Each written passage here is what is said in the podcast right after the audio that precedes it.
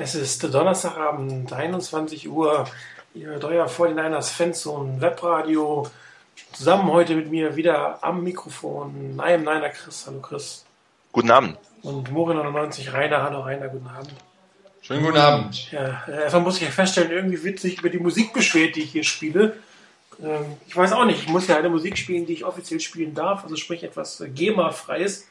Und da ist die Alternativen sind da relativ klein und äh, ich will natürlich jetzt auch nicht hunderte von Liedern auf dieser Website durch. Ihr müsst da jetzt einfach durch. Auch Jörn muss da durch, wenn er mal ein Lied hören muss, was er nicht so richtig lustig findet. Es sei denn, irgendjemand komponiert was, dann können wir es natürlich auch spielen. Das ist aber kein Problem. Ja, wir sind äh, heute ähm, zumindest in dem Donnerstag-Spot ist äh, erstmal das letzte Mal für euch da. Die nächsten zwei Wochen werden leider ausfallen weil der andere Chris und ich im Urlaub sein werden und wir zwar vielleicht interessante Berichte aus San Francisco live geben könnten, es doch etwas schwierig ist, das Ganze vernünftig zu takten und zu timen. Ähm, wir werden aber hoffentlich noch eine Halbzeitshow machen am Wochenende, aber heute erstmal das reguläre Webradio ähm, mit einem Sieg. Endlich mal wieder, wollte ich gerade sagen, nachdem wir so lange keinen Sieg mehr hatten. Eine ganze Woche mussten wir darauf warten, zwei Wochen in diesem Fall. Ähm, ein schöner Sieg, ein überzeugender Sieg, aber sicherlich kein Hochglanzsieg, oder? Rainer? Nee, Hochglanz war es mit Sicherheit nicht. Ähm, jetzt höre ich mich dauernd von dir irgendwie. Ähm, jetzt scheint es besser zu sein. Ähm, nee, über, überzeugend auf jeden Fall, aber das war nun kein Sieg gegen ein Team, ähm, das jetzt wahrscheinlich um den Titel mitspielen wird. Das würde mich jetzt stark überraschen. Ähm, fällt letztendlich, so wie die Jets auch ähm, unterwegs waren, sicherlich unter Pflichtsieg. Den allerdings oder diese Pflicht haben die Niners allerdings wirklich ziemlich gut erfüllt. Das war auch nicht berauschend von dem her, wenn man die Zahlen anschaut, gerade vom Passspiel, das Laufspiel war sehr, sehr stark. Da haben die Jets gar nichts dagegen setzen können.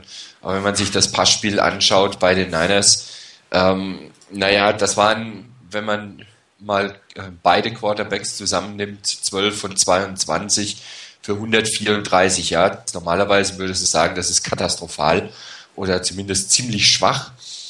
Ähm, aber das Laufspiel hat es halt rausgerissen. Und das war sehr überzeugend mit 245 Yards bei 44 Läufen insgesamt. Und Moment, zwei, vier, sechs, acht, neun verschiedene Spieler, die als Ballträger ähm, aufgelaufen sind. Das wurde schön verteilt ähm, und irgendeiner der Kommentatoren hat wohl auch gemeint, das war ein bisschen viel Gimmick-Play der Niners, was sie da gespielt haben. Ich bin mir auch nicht so sicher, warum man das gemacht hat. Ähm, so gerade mit Colin Kaepernick, der lange Pass auf Cape, äh, von Kaepernick Richtung Moss, den darf er niemals werfen. Ähm, auch wenn es natürlich mal fun war, so einen tiefen Ball zu werfen, was wir ja auch gefordert hatten, immer mal wieder, ähm, da darf er den Ball nicht werfen ich glaube, du hast in der Halbzeit, in der Halftime-Show am Sonntag schon gesagt, Martin, das war mit Ansage, dass der jetzt kommt. Dazu kommt aber, ich habe das Play vor drei Minuten hier gesehen nebenbei. Ähm, es war auch ein ganz schlechtes Play. Also das Design ja, das, der war grauenhaft. Du hattest irgendwie ja. eine Crossing-Route und tausend Blocker und einen langen Ball, der dann gegen die ganze Defense-Backs spielen musste. Das war so ein schlechtes Play, was er nicht hätte werfen dürfen. Also eine doppelte Kombination. Ja, von daher eigentlich ganz glücklich, dass da nichts passiert ist. Ich meine, die, die Jets waren wirklich am Sonntag nicht in der Lage, ernsthaft den Niners Paroli zu bieten.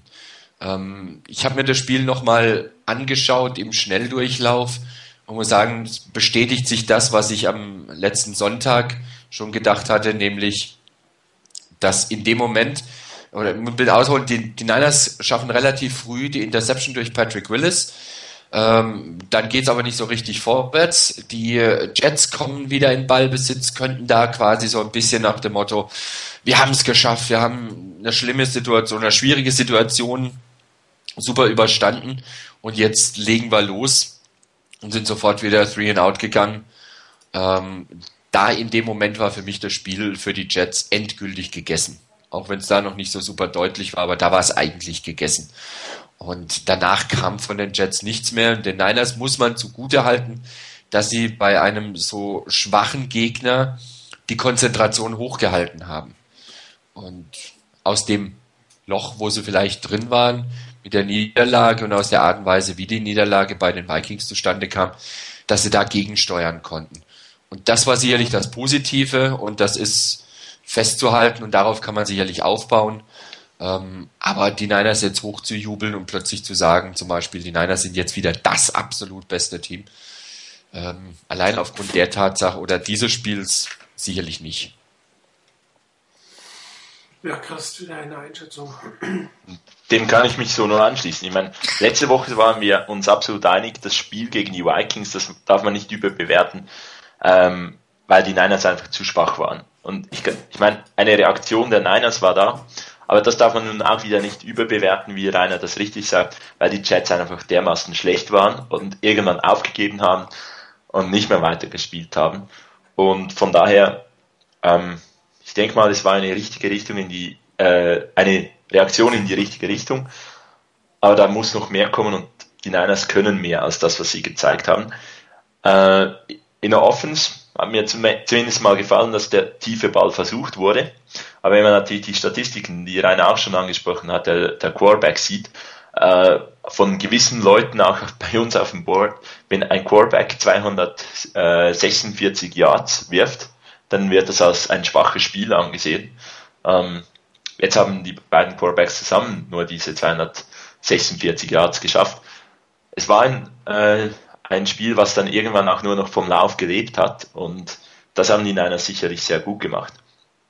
Ähm, dass man einen tiefen Ball versucht hat, das fand ich sehr gut. Ich meine, das erste Play des ganzen, der, der Offense war diese, ähm, war ein tiefer Ball, den man versucht hat, der dann mit der Pass Interference ähm, endete. Und man hat damit ein Zeichen gesetzt, aber dann irgendwie übers Spiel hinweg nicht wirklich so durchgezogen, dass man dann gesagt hat, okay, wir werfen diesen tiefen Ball quasi bis er geht. Ähm, ich, ich fand, es wäre ein Spiel gewesen, wo man das wirklich ein bisschen, so ein bisschen hartnäckiger auf, die, auf diesem Element bleiben konnte. Man hat sich dann aber für, das, für dieses variantenreiche, gimmickmäßige entschieden und ich meine, das hat auch funktioniert. Kaepernick hat, hatte einige gute Plays gegen, gegen die Defense mit dem, mit dem, äh, mit den zwei Option Plays, glaube ich. Ähm, und ja, von daher war es, halt ein, ein anderes Element, was, was die Niners reinbringen wollten. Äh, das, das Laufspiel, das haben, hab, war ja schon eigentlich der große Vorteil, den die Niners hatten. Äh, vor dem, im, von den Statistiken her vor dem Spiel, das hat sehr gut funktioniert und als dann die, das Spiel wirklich vorbei war, da konnten die Niners eigentlich wirklich ein bisschen simpel spielen, und zwar Toss nach links mit Hunter oder irgendwie Power nach rechts, war so ein bisschen immer wieder das, das Gleiche, aber es hat einfach funktioniert und die Niners mussten da nichts mehr machen. Ähm, in der Halbzeit, äh, in der Halbzeitshow habe ich ja gesagt, es so ein bisschen tiefe Play-Action-Pässe, die oder einfach klassische Pässe aus einer klassischen Offense, die würde ich mir etwas äh, mehr wünschen. Die mussten die Niners irgendwann einfach nicht mehr bringen und ähm, haben es dann auch nicht mehr gebracht. Es wurde nichts mehr so richtig versucht in, in diesem Bereich. Irgendwie, es wäre, war von, von mir aus gesehen, es wäre ein Spiel gewesen, wo man es mehr versuch, versuchen hätte können und dann wirklich auch dann, wenn man es braucht, ein bisschen äh, das Timing schon ein bisschen besser zu haben, weil die Pässe, die Alex Smith geworfen hat, die waren gar nicht mal immer so, waren gar nicht schlecht. Es fehlt einfach ein bisschen etwas. Ich denke, das kann noch kommen, wenn, wenn das Timing besser ist. Der angesprochene Pass von Colin Kaepernick, ich meine, auf einen, einen Wide Receiver in Topform darfst du einen Ball in Triple Coverage werfen, das wäre Randy Moss. Irgendwie ist er nicht in Topform und von daher Glück gehabt, dass da nicht viel passiert ist, denn es, es wäre auch ein Play gewesen, das den dieses, den Drive, den die 49ers hatten, ist, man, man kam besser ins Spiel in dieser Phase, das hätte es auch wieder bremsen können. Und eben diese etwas passive Spielweise Offense dann gegen Ende des Spiels, die hat mir nicht so ganz gefallen. Die Defense hat sicherlich ein bisschen mehr einen Schritt in die richtige Richtung gemacht, auch wenn dann irgendwann auch die Defense nicht mehr wahnsinnig viel leisten musste, eigentlich einfach nur noch solide verteidigen und ähm, die die Jets nicht mehr wirklich gekämpft haben. Aber eigentlich zu Beginn des Spiels war der Druck auf, äh, auf die Offense höher. Man hat dann am Ende dann auch äh, die Turnover produziert, äh, die Sacks kamen und man hat keine Big Plays zugelassen. Und so die ein, zwei Varianten von Plays, die äh, die Vikings sehr erfolgreich angewendet haben. Hups. Entschuldigung. Kein Problem. äh, diese, die, diese Swing äh, Routes aus dem Backfield auf die Wide Receiver und auch diese Plays hinter die Linebacker der Niners, solche Plays hat man sehr, sehr selten zugelassen. Also es wäre auch eine Frage, ist es jetzt ein, äh, ein Gameplan, der gegen die Niners erfolgreich ist? Sie konnten zumindest gegen die Jets verteidigen, aber sind denn die Jets ein Gradmesser? Nein, meiner Meinung nach nicht. Und äh, ja, von daher, wie zu Beginn gesagt, ein Schritt in die richtige Richtung, aber für die Niners, vor allem in der Offense, da muss noch, muss noch mehr kommen, weil ganz so auf das Run-Game verlassen kann man sich dann vermutlich nicht in jedem Spiel. Und über den Pass, den, der tiefe Pass, der müsste doch immer noch besser kommen. Ja, meiner Meinung nach ähm, wirft Jim Harbour nicht, wenn es absolut notwendig ist. Und äh, warum auch immer, ich vermute eher, dass man da nicht so viel zeigen wird, dann noch nicht so viel zeigen. Man braucht es einfach nicht. Man hat ein paar Sachen probiert, man hat den Ball mal 20, sogar einmal 50 Jahre tief geworfen, um einmal auch die Defense-Koordinatoren auf den äh, der, nächsten Gegner ein bisschen aufzuwecken, äh, dass das dann auch funktioniert. Und ähm, die waren tatsächlich gar nicht schlecht geworfen. An zwei hatten die, die Receiver auch die Finger dran und wenn das heißt, you touch it, you catch it. Äh, zwei waren ein bisschen überworfen von Alex Smith. Ähm, aber das ist auch nochmal ein bisschen so Training, quasi Live-Training für diese Pässe. Äh, sie waren alle zur Außenlinie. Der einzige Post-ähnliche ähm, war der lange Pass von Kaepernick auf Moss, was wir schon erwähnt haben, der natürlich nie funktioniert, wenn du gegen drei spielst. Gegen zwei oder gegen eins ist das fast ein sicherer Touchdown, aber so nicht. Da muss er schon ein bisschen ähm, kreativ sein. Aber ich glaube auch, dass man hier Kaepernick bisschen äh, mehr Protection geben wollte, ein bisschen Zeit geben wollte für diesen langen Ball. Ich meine, Moss muss ja auch erstmal downfield kommen. Aber ansonsten, ähm, es gab im Passspiel an sich keine, keine neuen Elemente. Zumindest haben wir keine gesehen und zwar aus dem Grund, meiner Meinung nach, weil sie nicht gebraucht wurden. Und man hat eigentlich zwei Sachen gemacht. Man hat das Standardlaufspiel mit den Sweeps durch die Mitte gemacht. Auch da hat man einfach nur nochmal gezeigt, man kann es. Das kennen aber alle äh, Gegner schon. Ähm, und hat dann quasi äh, mit dem, mit dem zweiten Element, mit dem, was ihr jetzt als Gimmick Plays äh, gezeigt gesagt habt, schon nochmal alle Defense-Koordinatoren aufgeschreckt. Ich meine, man hatte eine Art Fly-Sweep von, von, von Ted Ginn, man hatte diesen Double Reverse, den ich nachher auch nochmal als, als Fotostream habe, mit äh, Mario Manningham, man hatte die, die, die Jets-Plays, sage ich jetzt mal, das, was man eigentlich von den Jets mit Tim Tebow machen wollte, einfach mal ähm, relativ bis zum Exzess, soll ich sagen, äh, durchgeführt. Und äh, ich glaube, der ein oder andere Defense-Koordinator wird nach diesem Spiel schon noch mehr Kopfschmerzen haben als vorher, weil du einfach nicht mehr weißt, worauf du dich vorbereiten sollst. Und dann sah man auch noch, äh, dass wenn die 49ers laufen, mit Ansage laufen, trotzdem noch gut laufen. Also ähm, es ist für uns Zuschauer natürlich unspektakulär, um es mal vorsichtig auszudrücken. Aber es ist, glaube ich, ein Teil einer Taktik, einer langfristigen Strategie, nur das zu machen, also ein das zwei Elemente neu auszutesten, aber nur das wirklich zu machen, was du wirklich machen musst, aber dann, wie man es im Saints-Spiel gesehen hat, Dinge aus der Tasche zu holen, ähm, die vorher einfach nicht da waren. Und ähm, ich glaube, da müssen wir uns schlichtweg dran gewöhnen. Ich vermute mal, dass es gegen die Bills ähnlich sein wird, falls man da relativ früh ähm, eine Führung rausspielt und nicht wie die Patriots hinterherlaufen muss, wird es auch da eher wahrscheinlich Hausmannskost geben. Und äh, was soll ich dazu sagen? Es ist, äh, solange sie am Ende ein Sieg kommt, was wollen wir mehr? Ich meine, äh, lieber schlecht gewonnen als in Schönheit verloren. Gut, wir haben jahrelang in hässlich verloren, das ist ein anderes Thema, das ist natürlich noch schlimmer. Aber ähm, es bringt dir uns ja nichts, was wenn jetzt wirklich ganz viele 300, 400 Yards und am Ende verlierst du das Ding. Das, das willst du ja auch nicht. Und äh, ich bin mir ziemlich sicher, dass wir noch das eine oder andere spektakuläre Spiel sehen werden, weil es einfach auch gebraucht wird. Und wenn es dann halt in den Playoffs ist, ist das ja auch in Ordnung.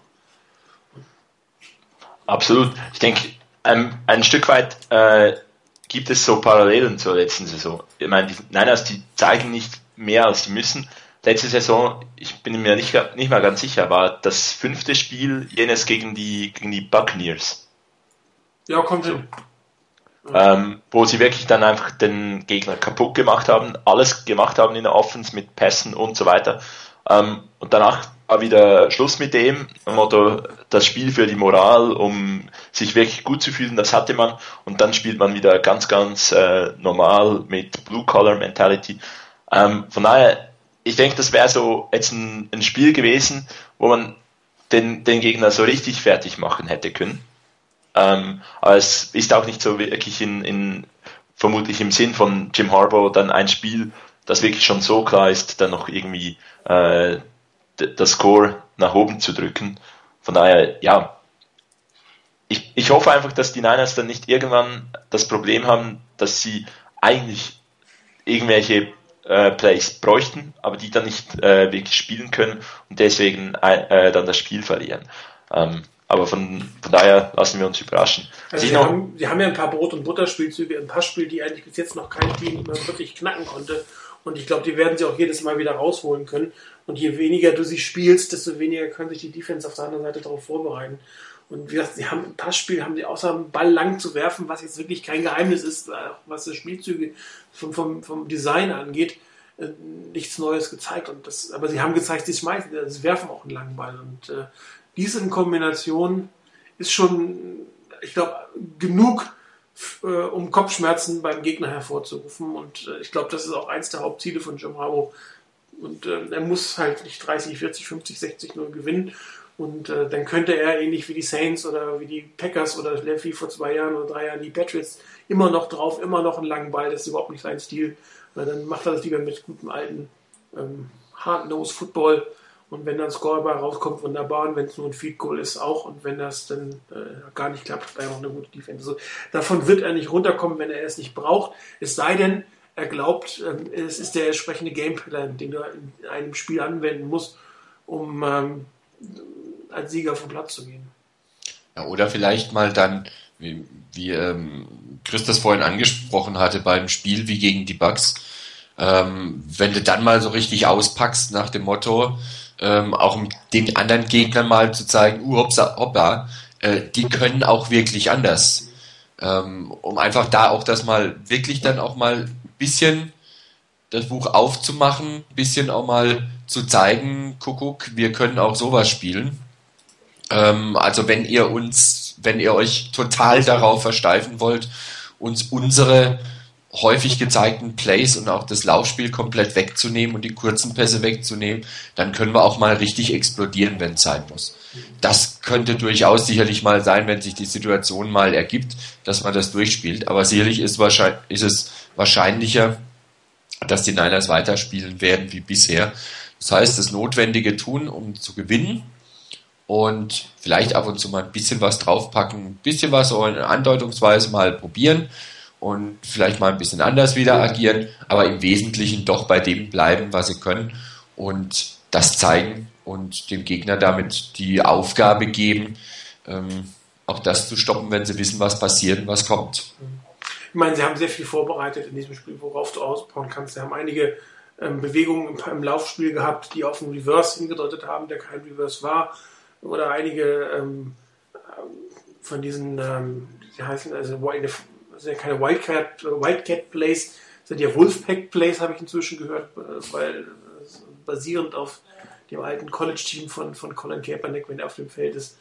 Und ähm, auch da hat, haben sie gewisse Sachen vorbereitet, die hinterher aus einem, aus einem Lauf einen Pass machen werden. Und ähm, also machen können, machen werden, das weiß ich, wer kein Hellseher. Aber das sind so Sachen, ähm, wo du dich plötzlich auf die Wildcat vorbereitest und vorbereiten musst oder auf die Wolfpack vorbereiten musst und dann wahrscheinlich im nächsten noch irgendwie mit, mit einem lustigen Passspiel äh, dann wieder reingelegt wird. Ne? Und man hat ja auch gesehen, dass, dass Colin Kaepernick hier nicht reine ähm, Option Read Pässe gespielt hat. Er hatte eine Option Read, er hatte einen Naked Bootleg, er hatte einen, den Power Run zum Touchdown. Also das waren ja total verschiedene Formationen und verschiedene Spielzüge, die, die er da äh, vollziehen konnte. Und äh, es war ja nicht immer das Gleiche. Es ist ja nicht äh, eine Klasse, die klassische Wildcat anderer Teams, wo im Prinzip dann immer eine Read Option oder Read Option Pass kommt. Also das ist schon, das mag nicht spektakulär aussehen und äh, für die Fans ist das, glaube ich, manchmal ein bisschen frustrierend. Ähm, aber es ist, glaube ich, langfristig eine Strategie, die aufgehen könnte oder aufgehen. Ich glaube, sie wird auch aufgehen ziemlich sicher. Und ähm, was man ja auch gesehen hat, äh, wenn ich mich richtig erinnere, haben wir mal einen vierten Down ausgespielt, ne? Ja. Ähm, mit, mit inklusive Touchdown, wenn ich mich richtig erinnere. Ja, der Kaepernick Touchdown ja. war on mhm. Fourth Down. Ja, genau. Also das, das sind so Sachen, ähm, da hat man sich ja schon verändert. Ne? Da hat man mal was mehr gemacht, da hat man ein bisschen aggressiver gespielt. Okay, hier bin ich, jetzt mache ich mal was. Ähm, auch da mit so einer kleinen Aktion, diese typische 49ers Gameplan, den man drei, Spiele sieht, ist plötzlich wieder ein anderer. Und äh, jetzt kannst du dich auch noch darauf vorbereiten, dass sie plötzlich äh, doch viele Versuche noch ausspielen. Und äh, das ist sehr viel, was du als, als Gegner, mit was du dich als Gegner beschäftigen musst. Und äh, man muss auch mal überlegen, ich meine, die das zeigen ja lange nicht alles, ähm, was, was da im Training an Plays über die Bühne gehen muss. Ich habe es glaube ich schon mal gesagt, das muss irre sein, wenn, wenn die das eintrainieren, in welchem Tempo sie das auch eintrainieren müssen, damit sie, die müssten auch relativ gut gleich sitzen, weil sonst kannst du gar nicht so viel Plays parat haben. Aber das ist schon echt faszinierend, was, was da an, an Potenzial, an potenziellen Spielzügen, an Optionen, äh, an, an, Formationen äh, trainiert und, und, und äh, gespielt wird. Also ähm, da, das Playbook würde ich gerne mal sehen, ehrlich gesagt. Muss nur gucken, ob du es tragen kannst. ja, genau. Ja. Ich meine, ich, ich mag mich noch, noch dazu an, einen, äh, an eine Szene aus, ich glaube, die Orange Bowl war es, da äh, als Harbour noch Coach in, äh, in Stanford war. Und da hatte Andrew Luck einen äh, QB-Coach äh, an, am Handgelenk ähm, und der Center hatte einen bei sich noch. Also irgendwie, da müssen so viele Plays irgendwo rum sein, dass nicht mal mehr das eine äh, Armband äh, ausgereicht hat, sondern da irgendwie noch mehr Plays an, äh, vorhanden sind. Von daher, eben, ähm, es ist, ich, ich finde es teilweise toll und wirklich interessant, auch welche, welche Elemente die 49ers dann reinbringen. Ich meine, es hätten vermutlich die wenigsten Leute gesagt, dass man wenn man noch ein bisschen Option-Elemente mal so für die Saison ins Spiel bringen möchte, das gegen die Jets macht, welche sich eigentlich noch vorbereiten können auf das. Oder vielleicht auch das, das eine oder andere Mal auch trainieren. Weil die Niners gehen hin und sie zeigen den Jets mit Thibaut, was die, wie die Option Offense funktionieren sollte. Ähm, von daher, ja, irgendwo ist, wie wir es auch letzte Saison hatten, es scheint ein, äh, es scheint einen Plan über die Saison zu geben. Und dieser Plan über die Saison, der hat vielleicht irgendwann mal ein absolut tolles Spiel, wo sie wirklich alles zeigen, wo vielleicht dann Alex Smith endlich mal diese 300-Yard-Marke knackt oder so. Ähm, aber ansonsten muss man, wenn man sich zeigen muss, darauf stelle ich mich schon auch ein, dann werden es die Niners nicht zeigen. Ähm, immer halt mit, der, mit dem großen Fragezeichen, was dann halt bleibt, ist, wenn sie es dann mal zeigen müssen, können sie es zeigen. Und auf der anderen Seite hat man auch gesehen in diesem Spiel, dass die Offense Line deutlich besser im, im Run-Blocking als im Pass-Blocking ist. Also das, das ist, äh, das, das, die Pass-Protection von Alex Smith ist jetzt seit den letzten, also auch schon von beiden Spielen nicht mehr so, so, wie wir uns das vorstellen würden, glaube ich. Ich glaube, zur ähnlichen Zeit, letzte Saison hatten wir auch schon dieses Problem, dass sich die O-Line dann mal langsam an die Hörner fassen muss. Im Laufspiel hui, im, im Passspiel pfui. Und das kann, geht natürlich nicht. Aber gerade Joe Staley spielt eine nicht so tolle Saison, habe ich so den Eindruck. Ähm, auch, auch Mike Ayopati spielt nicht auf dem Niveau, wie er, wie er letzte Saison gespielt hat. Die rechte Seite ist eigentlich die etwas bessere Seite in der O-Line, wobei auch die manchmal noch ein bisschen zulegen könnte. Und ähm, Alex Smith hatte doch einige Male in den letzten beiden Spielen auf dem Rücken gelegen oder mit unter mehreren Spielern gelegen. Also das ist sicherlich eine, eine Area, die durchaus noch verbessert werden muss und äh, Vielleicht hat man hier auch gesagt, okay, bevor ich jetzt irgendwie nochmal eine Verletzung in meinem Quarterback äh, zu viel riskiere, wenn ich es nicht sein muss, laufe ich halt einfach ein bisschen mehr. Also, zumal, auch, ja? ja, zumal das Laufgame einfach wirklich genial funktioniert hat. Also, ich meine, es gab ja wirklich keinen Grund, vom, dann vom Run-Game irgendwie wegzukommen, weil die 3-4 Yard pro, pro Carry haben sie ja dann irgendwie geholt. Also. Ja, absolut, absolut. Also von daher, warum soll ich dann wirklich da noch was riskieren, großartig in der Richtung? Ähm, und wenn das, wenn das andere wirklich gerade so mit dem Lauf einfach wirklich gut funktioniert, ähm, da muss ich dann nicht über, über die Maßen dann irgendwie was anderes probieren. Auf der anderen Seite wäre das vielleicht ein Spiel gewesen, wo man das vielleicht sogar besser hätte probieren können. Ähm, aber da ist man hinterher immer schlauer. Ähm, auf der anderen Seite haben die Niners das Spiel halt wirklich klar und deutlich nach Hause gefahren und völlig ungefährdet letztendlich. Und das ist letztendlich das, was zählt. Ähm, solange die Niners ihre, ihre, ihre Siege holen, ist das alles gut. Ich meine, ähm, auch ein, ein bisschen, vielleicht hat man auch gelernt, dass diesem letzten, einem dieser letzten Plays gegen die Buccaneers war es auch, als man statt den Run fürs First Down zu machen, den Pass wirft und Josh Morgan sich das, das Bein bricht. Ähm, ja, am Ende, man muss nichts riskieren, es, es ist wirklich richtig, man muss nichts riskieren. Ähm, Kaepernick hat dann ja auch noch im Interview danach gesagt, ähm, sein Ziel war es, keinen Touchdown zu machen, damit sicher kein Kickoff mehr gecovert werden muss, kein Defensive Play mehr, kein Risiko mehr für irgendeine Verletzung. Es war ein Spiel, es brauchte überhaupt, man musste überhaupt nichts mehr machen. Das Spiel war klar gewonnen und dann ist es auch wirklich absolut dumm, irgendeine Verletzung dann ähm, noch zu riskieren. Von daher, ja, war es okay, wie die Niners gespielt haben. Ich meine, bei 34-0 allzu viel zu beklagen dürfte es eigentlich nicht geben. Das ist richtig. Ja, das wäre dann eher Jammern auf hohem Niveau. Ich fand übrigens eine Sache, da habe ich dann, ähm, als wir die Halftime-Show beendet hatten und ich auf meinen Zettel geguckt habe, was ich noch sagen wollte, habe ich gedacht, jetzt habe ich genau das verpasst. Und das war dann auch das, was die Niners gespielt haben. Ich hatte nämlich noch auf meinem Zettel draufstehen, bitte mehr Kendall Hunter. Er hatte vor der, vor der Pause einen Run, glaube ich, für 11 Yards und am Schluss hatte er acht Runs für 56 Yards. Und das war so das Element im Laufspiel, das ich da noch ein bisschen vermisst habe. Und das haben sie reingebracht mit Kendall Hunter. Das fand ich ganz gut. Ähm, Frank Gore hatte jetzt sicherlich nicht ein überragendes Spiel. Ähm, 62 Yards mit 21 Runs. Äh, das sind gerade mal knapp ähm, drei Yards pro Lauf. Das ist nicht berauschend. Aber das hat eine Menge Zeit auch gebracht. Das hat die Uhr kontrolliert. Die Niners hatten, glaube ich, 6, über 36 Minuten Ballbesitz. Und damit war das Spiel absolut dann unter Kontrolle. Ja gut, das ist auch richtig, wenn du in dieser Situation dann auch noch anfängst, dein, dein Running Back, den du eigentlich bis zum Super Bowl dringend brauchst, ähm, zu verheizen, das ist natürlich total sinnlos. Und mit Kendall Hunter hast du halt einen so guten Spieler da hinten dran, der, der eigentlich fast regelmäßiger inzwischen die First Down macht, als die Frank Gore macht. Und ähm, er hat ja auch da wieder nichts Neues gezeigt. Das waren die klassischen Plays, mit denen sie mit, mit Kendall Hunter Erfolg hatten. Auch da hat man nicht zu viel verraten, was, was noch geht mit ihm, wo ich bin ziemlich sicher, dass da noch was geht. Ich hätte am liebsten noch eine Statistik gemacht, ähm, um zu vergleichen, was die, was die First Down Plays waren. Ähm, irgendwie hatte ich das Gefühl beim, beim Schauen des Spiels, wir hatten extrem viele Runs mit dem First Down und wenn dieser Run für mehr als zwei oder drei Yard ging, dann kam man gut in, in, in den Drive. Aber wenn irgendwie dort das, das Play, das er, der erste Run nicht funktioniert hat, dann war es, war es sehr oft dann auch, äh, dass der Drive-View halt nicht äh, starten konnte.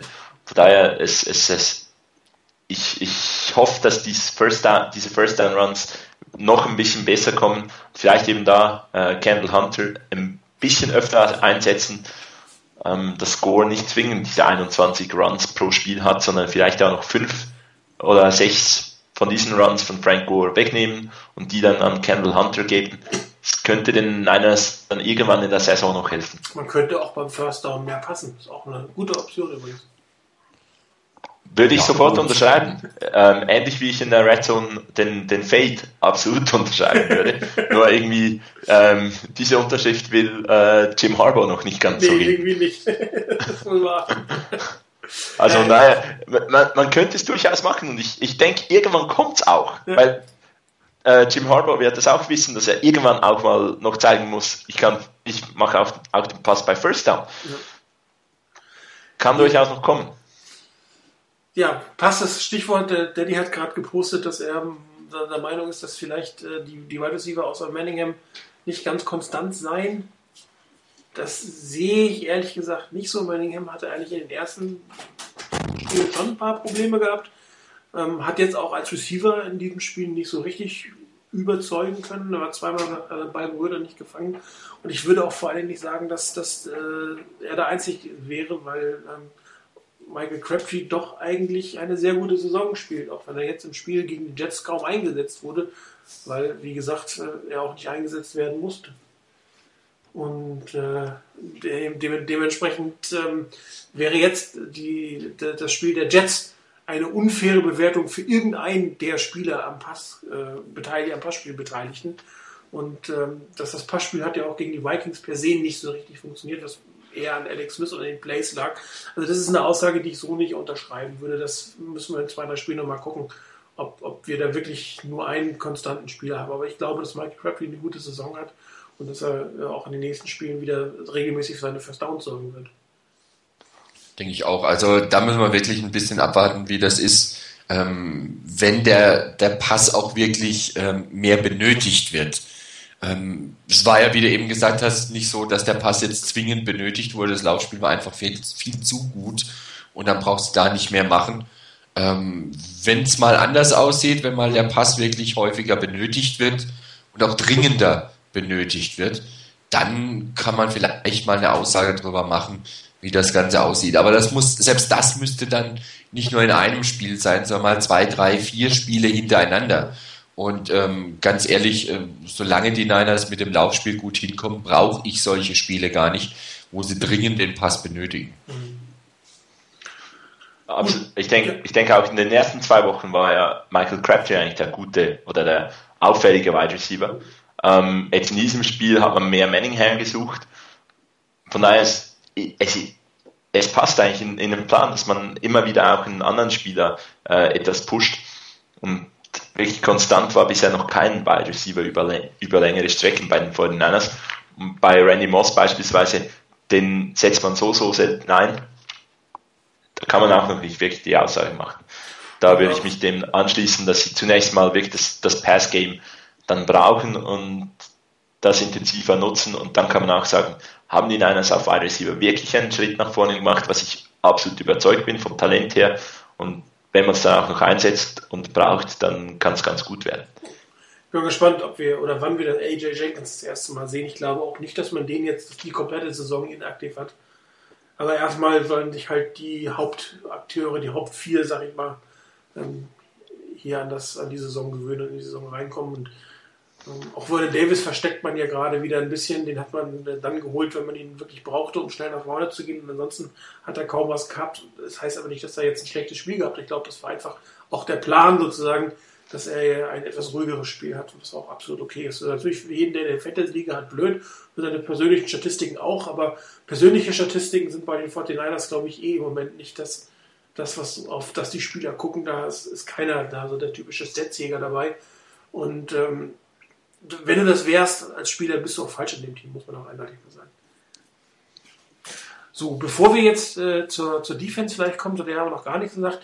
Ähm, ich habe natürlich heute mal wieder ein paar Plays vorbereitet. Ich habe mich auf äh, die von euch so despektierlichen äh, betrachteten Gimmick-Plays äh, mal betrachtet oder ähm, konzentriert. Und ähm, habe mal mir so ein bisschen ähm, auch mal so, noch ein bisschen Theorie für den einen oder anderen machen, was das überhaupt bedeutet, was hier gespielt wird. Ähm, ich muss jetzt mal wieder fragen, sehen. Nee, Moment, ihr könnt das Play noch nicht sehen. Dann kannst du die Frage auch noch sparen. Genau, so. Äh, es ist die Antwort 25. Ihr solltet eigentlich äh, jetzt ein Play sehen.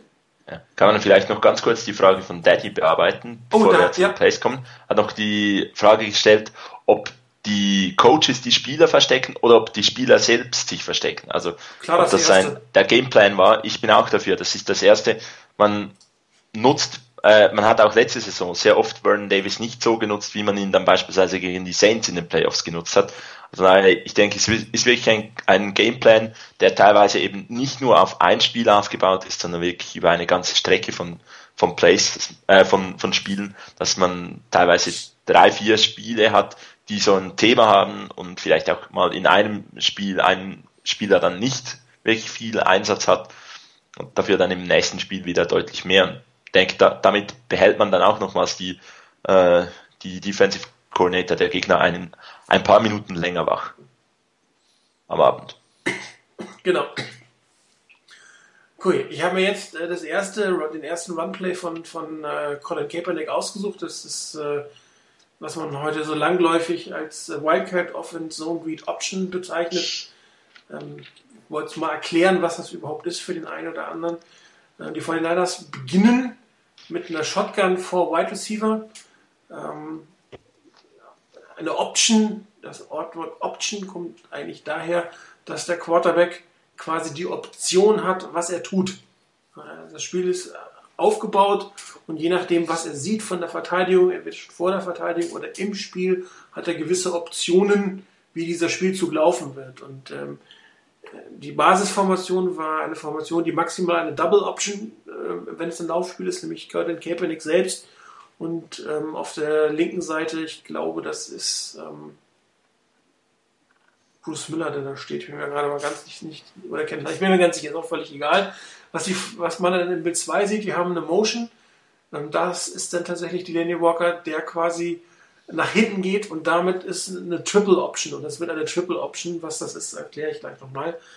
Ähm, man, man, ich habe sie mal durchgezählt. Option 1 ist eigentlich immer der Fullback, wäre es in der normalen Formation. Wir haben hier eine, eine Pistol Formation.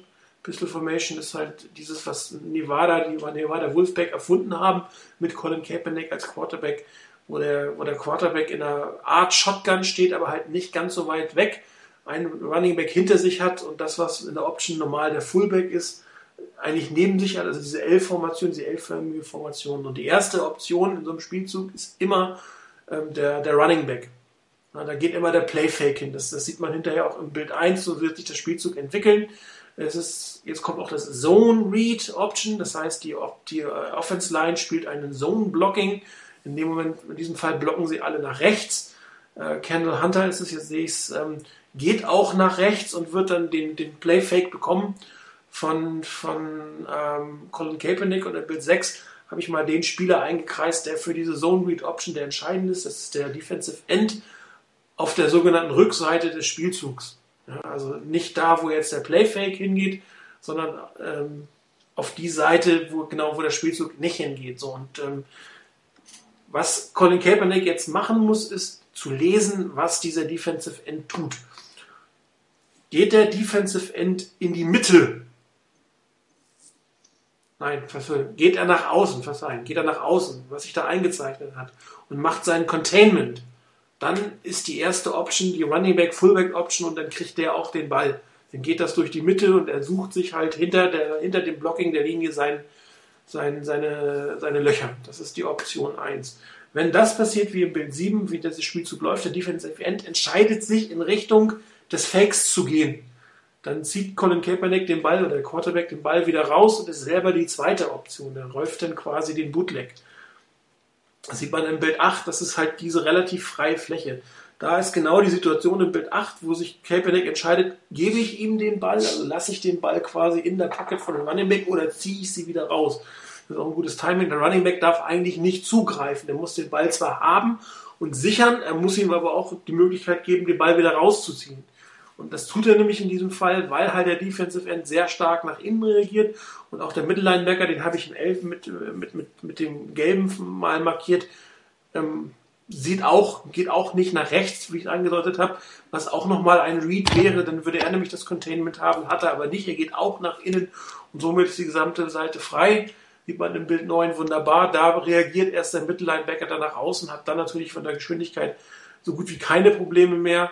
Ähm, Colin Kaepernick im Bild 10 sieht man angedeutet, ist dann die Option 2. Ähm, und dann hat er einen nächsten Read und die nächste Read ist in diesem Fall der Outside Linebacker. Das kann auch ein Safety oder wer immer, da steht Cornerback. Irgendeiner muss dann auf den Quarterback gehen oder muss sich entscheiden, ob er auf den Quarterback geht oder ob er auf den sogenannten Pitchback im Hintergrund gehen wird. Und das ist der zweite Read im Endeffekt. Und wenn der sich nach außen bewegt, dann behält der Quarterback als Option 2 den Ball würde der sich auf Colin Kaepernick in diesem Fall zu bewegen, dann würde der Pitch nach außen kommen mit der dritten Option, daher das Wort Triple Option, ähm, um dann nach außen zu gehen. Colin Kaepernick entscheidet sich nach innen zu gehen, weil er auch deutlich athletische Vorteile hat, kommt da im Endeffekt durch, ähm, was eigentlich relativ gut ist. Die Lady Walker bleibt hinten immer als Pit-and-Pitch-Formation. Er überholt ihn quasi nicht. Ne? Also er kann immer, jederzeit könnte Colin Kaepernick ihm aus dem Ball zupitchen, was in diesem Fall sogar die richtige Entscheidung gewesen wäre, weil wie man im Bild 14 sieht, da ist weit und breit keiner. Irgendwann wird er natürlich überholt von ihm, aber er hätte ihn da im Bild 13, hätte er den Ball noch zurückpitchen können, dann wäre das Ding nochmal 20, 30 Jahre weitergegangen. Macht man aber eigentlich nicht so spät noch einen Pitch, dann, dann hat der Quarterback den Ball unterm Arm und läuft los, aber es wäre in diesem Moment die richtige Entscheidung gewesen. Also, ist natürlich auch noch ein gewisses Risiko. Klar, du verlierst, ist ein Fumble-Risiko. Du hast ja. den Ball sicher, darum läufst du machst da kein Spielchen mehr, hättest mehr Yards gemacht, aber er hat jetzt keinen Fehler gemacht, um Gottes Willen.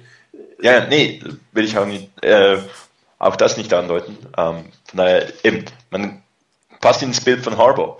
Genau, richtig. Man macht den Fehler nicht, man hat das First Down, also Ball behalten und dann das nächste Play nehmen. Also wichtig, Zone Read Option, das heißt ein Zone Blocking. Ähm, die Read Option ist der Backside äh, Outside Linebacker oder der Backside Defensive End, je nachdem, wer das Containment hat. Und dann ähm, ist der Quarterback eigentlich gefordert, die Entscheidung zu fällen und hinterher auch den Hit zu nehmen. Ne? Also in der Regel, wenn du beim Bild 2, äh, Bild 10, wenn da der, der, der Linebacker auf, die, auf Kaepernick geht, dann pitcht er im letzten Moment und nimmt den Hit noch mit. Das ist dann auch seine Aufgabe. Da muss er dann einfach durch. Dann kriegt er einen auf die Nase. Ja. Das war dann später ein Play, das äh, Alex Smith gemacht hat. Genau. Er hatte ja noch das Pitch-Play. Genau.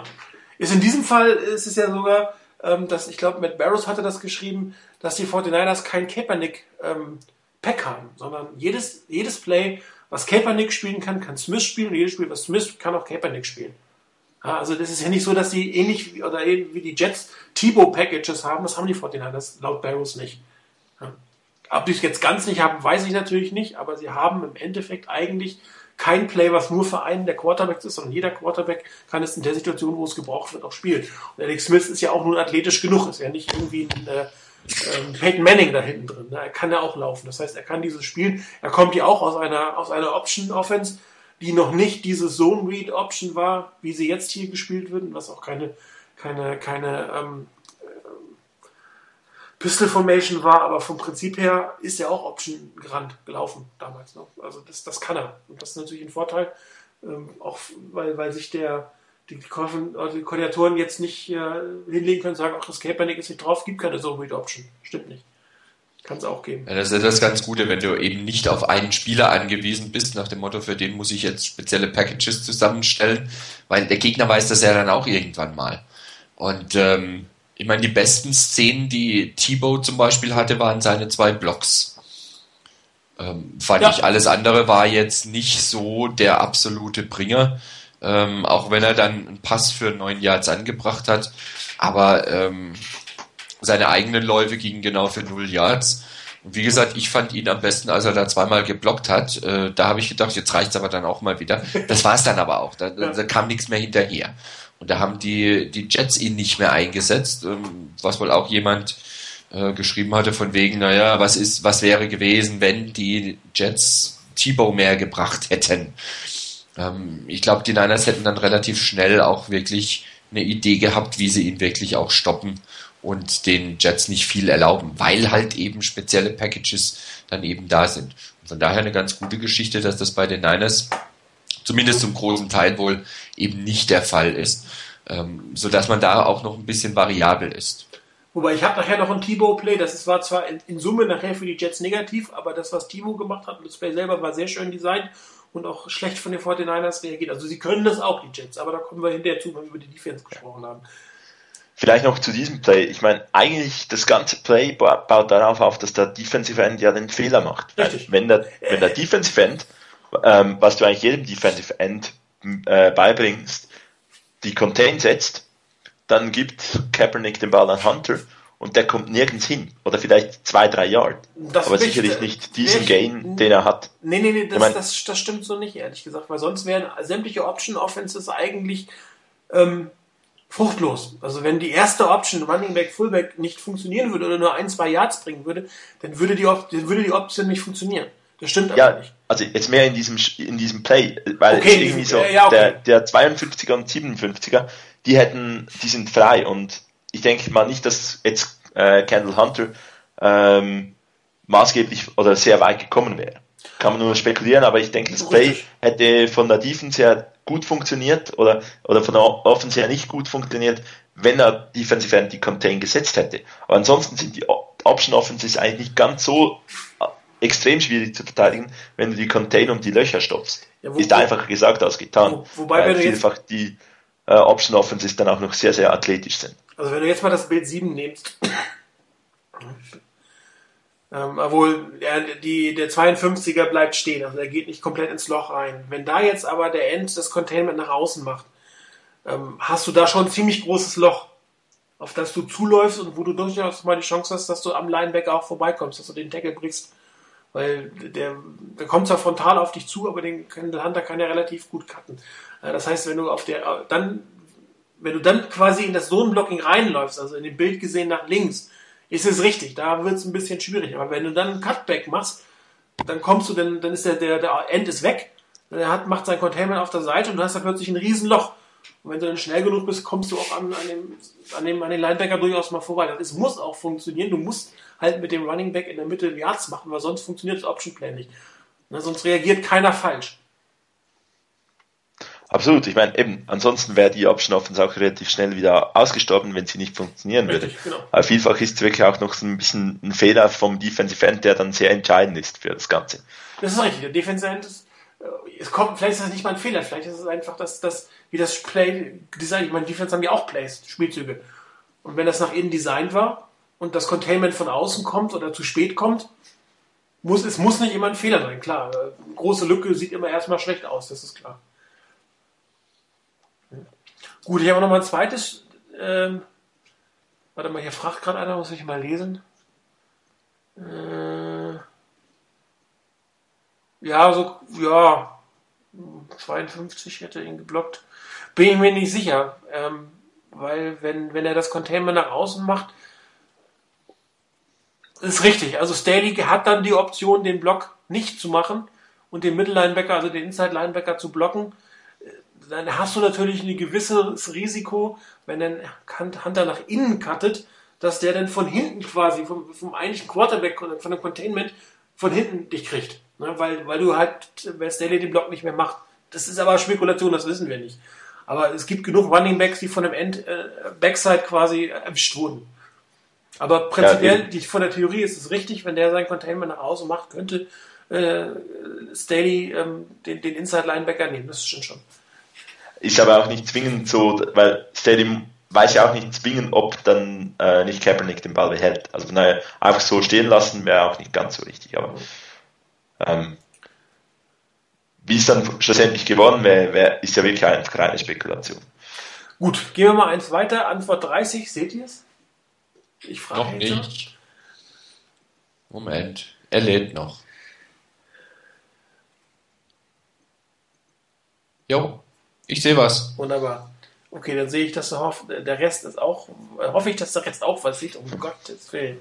Ähm, hier ist das zweite Gimmick-Play, das ist tatsächlich ein richtiges Gimmick-Play, Double Reverse. Ähm, eine ziemlich ähm, typische 49ers-Formation in der Mitte. Allerdings ist die, die Kombination mit Mary Manningham und Ted Ginn, glaube ich, schon etwas ungewöhnliches. Also das wird, werden noch nicht allzu viele Defenses so gesehen haben. Ähm, mal gucken, was daraus noch wird, so mittelfristig. Interessant. Wird sicherlich äh, nicht immer ein Reverse oder ein Double Reverse draus werden, wenn die beiden auf dem Feld stehen. Bin ich mal gespannt. Gut, aber zum Play selber. Ähm, es ist ein äh, verzögerter Reverse von Manningham. Das heißt, man sieht es ja hier. Ted Ginn ähm, tritt zum Reverse an, geht nach innen, nimmt seinen Gegenüber mit, der geht in die Mitte. Ähm, zu diesem Zeitpunkt ist, äh, steht Mary Manningham mehr oder weniger noch man sieht noch nicht, dass es ein Double Reverse werden wird. Der Fake wird nach innen gehen auf Frank Gore und äh, was, was man versuchen wird in diesem Play ist, quasi die Defense beim Handball sagt man auszuwackeln. Mal nach rechts, nach links und irgendwann haben sie ihre Balance verloren und kommen dann nicht mehr hinterher. Das funktioniert in diesem Play auch relativ gut. Ähm, Im Bild 3 habe ich das mal angedeutet, wie das vom, vom Prinzip her ist. Man lockt erst alle auf die rechte Seite, auf die der Spielzug ja eigentlich ähm, hinterher sogar gehen wird. Alles, was, was grün ist, reagiert auf die linke Seite. Man sieht Ted Ginn ins Bild kommen, ähm, geht auf den Reverse und in Bild 4 sieht man schon, dass die ersten Verteidiger auf diesen Reverse reagieren. Das heißt, aus dieser Bewegung nach links fangen sie jetzt schon an, eine Bewegung nach rechts zu machen. Das heißt, die ganze, die ganze Dynamik aus der Defense geht erstmal raus. Man, man bleibt stehen, äh, bewegt sich in die andere Richtung und ähm, dann erst im Bild 5 sieht man, dass es halt diese Doppel-Reverse ist. Und wenn man sich jetzt gerade die Linebacker anguckt, die sind alle immer noch so ein bisschen in der Rechtsbewegung und versuchen dann noch nach links zu kommen. Aber äh, bei der Geschwindigkeit, die Mary Manningham hat, bist du da erstmal an der verlorenen Stelle. Und dann hat man natürlich nochmal das Superblocking auf der Außenseite. Das heißt, äh, die ersten, das ist eigentlich die erste Welle, durch die musst du einigermaßen durchkommen als Linebacker. Ähm, dann muss der eine oder andere Block gesetzt werden. Danach er ist Linebacker. Als Wide danach bist du eh irgendwann auf dich gestellt. Weil so viele Blocke hast du dann auf der Seite beim Double Reverse sogar auch nicht. Aber ich habe das im Bild achtbar markiert. Da liegen zwei Jets, drei laufen, hinten liegen zwei. Äh, durch diesen Wust von Blockern und, und Manningham ist eigentlich keiner da rangekommen. Und er selber macht dann noch wunderbare Yards, wird dann irgendwann eingeholt. Aber der, der Kern eines Double Reverse ist eigentlich dieses das, was in Bild 4 und 5 gedeutet ist, ich bewege die erste die Defense in die eine Richtung, dann bewege ich sie in die andere Richtung und dann muss sie wieder zurück in die Richtung, aus der sie mal kam und das funktioniert eigentlich nicht. Ja, das ist, ähm, darum sind diese Double Reverse Spielzüge so erfolgreich und es ist halt wie immer von den 49ers sehr gut designt, wahrscheinlich werden andere Teams auch machen, dass man erstmal klar äh, den Reverse andeutet, dass sich alles da in die Richtung bewegt, also erst den Fake auf die andere Seite, dann den Reverse anzeigt und dann erst äh, von der Gegenseite mit Manningham kommt um den Double Reverse zu spielen. Und es hat ja auch wirklich hervorragend funktioniert. Und ähm, so, äh, man sieht es halt, also wenn man sich das in Einzelbildern oder so anguckt, wie ich das mache, um das vorzubereiten, nochmal wirklich ganz, ganz interessante Bilder. Also wie dieses Bild 5 finde ich total spannend von der Bewegungsdynamik her, wie sie versuchen irgendwie wieder zurückzukommen und äh, ähm, ja, also schön Design, schön gespielt, schön verkauft, also von allen, die beteiligt waren, von Frank Gore vom ersten Fake, von Ted Ginn und auch von Mary Manningham wirklich, das ist eine echte Stärke von ihm, finde ich, dass wenn er den Ball hat, wenn er am Laufen ist, dann bricht er auch ein, zwei, vielleicht sogar mehrere Tackle und macht dann auch wunderbar Yards. Das passt genau zum, Spiel der, zum Stil der 49ers. Und weißt was du vorhin gesagt hast, von, von wegen von der Aufstellung her, dass da jetzt ein Double Reverse kam. Ähm, ich finde das auch eine, eine sehr spannende Geschichte, was daraus werden kann ähm, weil Manningham ja durchaus auch mal einen Ball, was weiß ich, 25, 30 Yards tief äh, fangen kann. Und das Ginn schnell ist, das wissen wir ja auch alle. Also da kann auch dann mal ein richtig tiefer Pass dabei rauskommen. Und wenn es da angedeutet ist, dass einer in Reverse läuft und plötzlich der andere doch tief geht, da kann man eine Menge draus rausholen. Und ähm, da kann man sicherlich mal gespannt sein, wann die Niners die Formationen wieder rauspacken und was sie dann spielen. So was mich persönlich, was ich persönlich erwarte, ist ein Play-Action-Pass auf einen der Titans aus so einer Formation raus. Nämlich, dass die Safeties, also das, ne, das Backfield und die Linebacker auf diesen Double Reverse sehr, sehr früh reagieren, auf die Bewegung des Double Reverse und dass dann aus, dass, dass einer der Titans, wahrscheinlich zweifelt ist der Bernard Davis, mag auch jemand anders sein, aus dem Blocking heraus eine Route geht. Also das würde ich definitiv erwarten in nächster Zeit. Schauen wir mal, was uns überraschen. Genau. Gut, dann habe ich noch ein Offense-Play gemacht, den Touchdown. Ähm, kann man langläufig auch als Gimmick-Play bezeichnen, ist es aber nicht, ehrlich gesagt. Moment.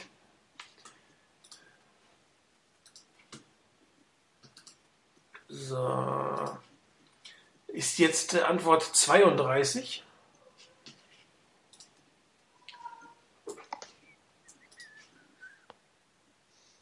Ich sehe was. Jo, hab's.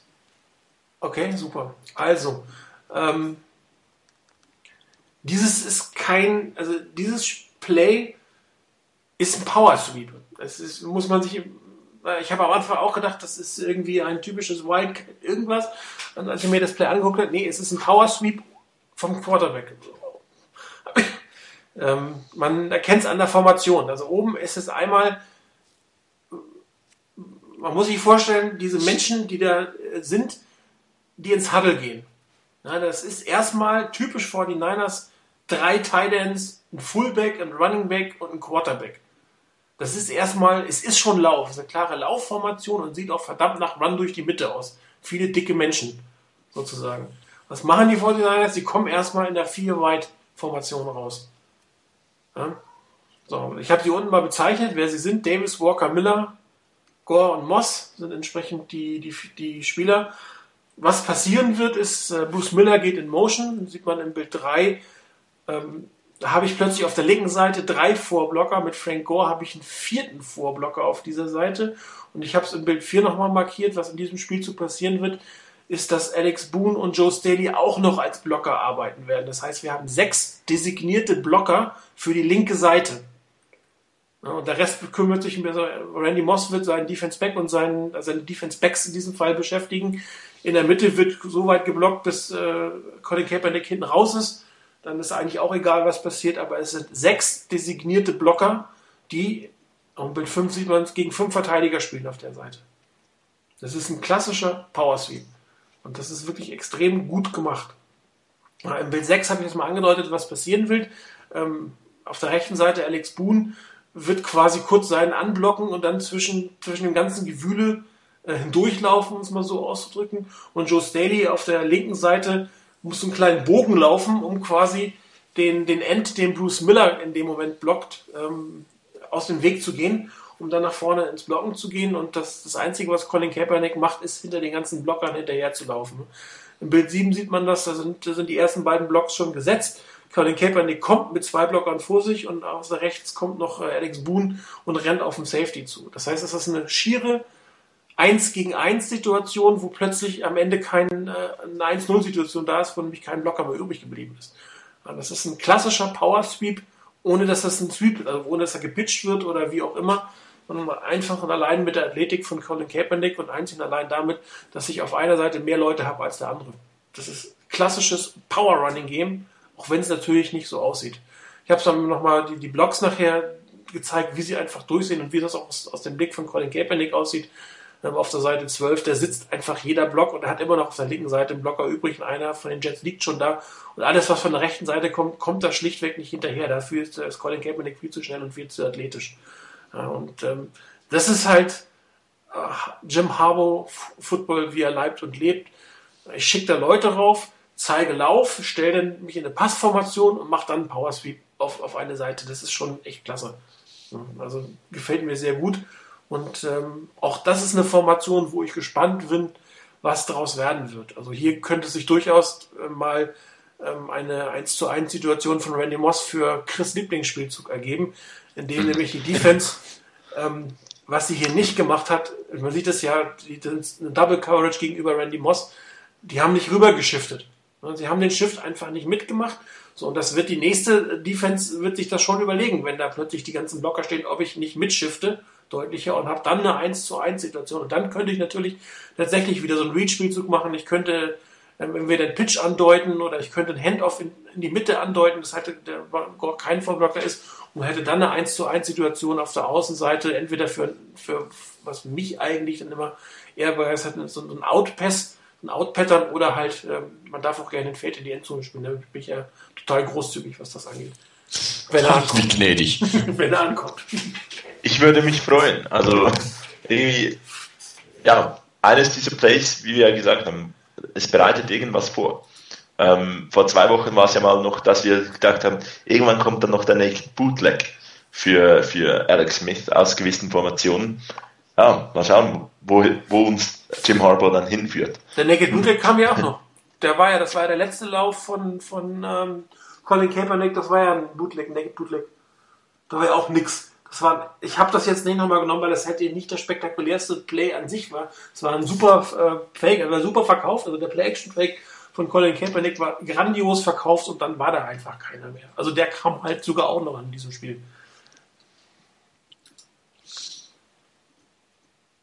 Okay, gehen wir mal auf die andere Seite vom Ball. Äh, Defense hoch gelobt in diesem Spiel. Ähm, auch hier nicht alles Gold, was glänzt. Also was mich persönlich extrem aufgeregt hat, ist die Undiszipliniertheit. Drei oder vier First Downs per Strafe, Holding, Personal Fouls. Das ist etwas, was definitiv abgestellt werden soll, weil das mal gegen ein, ein Team, was besser spielt, ähm, durchaus zum Verderbnis werden kann, zum Verhängnis werden kann. Oder? Ist sicherlich einer der Hauptkritikpunkte, die man in diesem Spiel machen muss. Ähm, die Niners haben im Moment ein bisschen viele dumme Strafen. Ähm, so dass, dass da teilweise wirklich dann ein gutes Play zwar gemacht wird, dann aber irgendwie noch eine Strafe, wo beispielsweise, beispielsweise die Strafe gegen äh, Eldon Smith, ich meine, die musst du nicht pfeifen als Schiri, ähm, aber irgendwo gab es eine Chance, das zu pfeifen. Und die Chancen, die dürfen die Niners den, den Refs gar nicht geben. Genau, das, das ist es halt. Ich meine, wenn du äh, dich äh, nach dem Spielzug einfach äh, hinstellst und auf deinen nächsten Play wartest und nicht irgendwie einen schiebst, schubst oder sonst irgendwas, äh, ist die Wahrscheinlichkeit, dass du keine Strafe kommst, deutlich höher. Ja, das ist so, das, wir hatten es ja, glaube ich, doch, hatten wir es nicht in der Halftime-Show am letzten Sonntag davon, ähm, oder in der letzten Sendung, dass die, die Niners vielleicht auch bei den bei den äh, Refs so ein bisschen Ruf weg haben, da vielleicht doch nochmal was nachzugeben. Also nach dem Play nochmal irgendwo einen Schubser oder was anderes dabei zu haben. Ähm, und ich denke, da müssen die Niners wirklich aufpassen. Ähm, weil dann eben solche Sachen nach dem Motto 50-50, das kann man pfeifen, muss man nicht wirklich pfeifen, dann eben durchaus passieren kann, dass das dann gepfiffen wird gegen die Niners und das kann dir wirklich richtig wehtun im Spiel. Ähm, jetzt gegen die Jets war das alles auszuhalten. Das war alles ähm, noch akzeptabel, weil die Niners dann doch irgendwie einen Weg gefunden haben, die äh, Jets von der Endzone wegzuhalten. Aber das kann auch ganz schnell schief gehen, weil wenn ein Gegner wirklich vernünftige Offense hinkriegt und dann leistest du dir, wenn du schon mal die Situation hast und die Chance hast, den Gegner zu stoppen, dann leistest du dir solche Dinge. Ähm, da müssen die Niners wirklich ziemlich aufpassen, finde ich. Ja, also es, ist, sind auch so viele so, so unnütze Sachen, ne? wie Hands to the Face und so ein Kram. Das ist alles, das muss er nicht machen. Das ist, das ist einfach totaler Blödsinn und ähm, das ist natürlich auch, oder vermutlich dem, diesem, dem äh, Enthusiasmus geschuldet. Äh, alle sind heiß, alle wollen was machen, alle wollen was zeigen, aber da, das hatten wir auch letztes Jahr schon, der Sean Golson war letztes Jahr so, so, ein Kandidat dafür. Da muss man versuchen, sein, sein äh, Temperament ein wenig zu zügeln, weil das im Endeffekt dem Team nachher mehr schadet, als dass es was nützt. Ansonsten eine solide Defense-Leistung ähm, gegen eine Offense, die natürlich ja, nicht gerade auf äh, höchstem NFL-Niveau gespielt hat, um es mal vorsichtig auszudrücken. Das wird dich sehr beschönigend. genau. Ähm, der angesprochene Dashon Goldson hat für mich jedoch äh, in diesem Spiel das äh, Play of the Game gemacht. Ähm, die eine Coverage, wo er wirklich dann perfektes Timing beim Hochspringen, das war dieser tiefe Pass, glaube ich, auf Curly, heißt der mhm. Wide Receiver. Ähm, absolut top, äh, top ja. Defensive Play von Dash und Goldson da. Und er hat ähm, den Fumble äh, hervorgerufen. Ja. Von dem Thibaut, von dem einzigen guten Spielzug, ich habe den jetzt auch nochmal, mach den gleich mal. Ähm, der typische äh, Thibaut-Spielzug oder das, das weswegen ähm, die, die Jets Tim Thibaut eigentlich auch geholt haben, haben hier mal aufgezeigt. Auch das ist wieder eine, eine, eine Read-Option, wobei das in diesem Fall kein, keine Zone-Read-Option ist, wenn ich es richtig gesehen habe, weil das ein Straightforward-Blocking ist und es auch etwas anders, also ein Stück weit anders aufgebaut ist. Nichtsdestotrotz ist es immer noch eine Option. Ähm, beginnt auch mit einer einfachen Option. Hier wäre prinzipiell, sieht man im Bild 1, ein, ein Fake ähm, zur linken Seite. Alles andere geht mit dieser Formation nicht, weil äh, Tim Timo sonst gar keine Ballübergabe machen können. Das heißt, die, die, die erste Beginnung ist, die erste, ähm, erste Route für eine Option wäre über die linke Seite. Ähm, hier würde man dann entweder auch den Defensive End auf der rechten Seite lesen oder äh, wenn der Defensive Back mitgehen sollte oder ein Running Back, äh, ein, ein Mittellinebacker, Inside Linebacker, dann würde man das versuchen, den, den Read zu machen.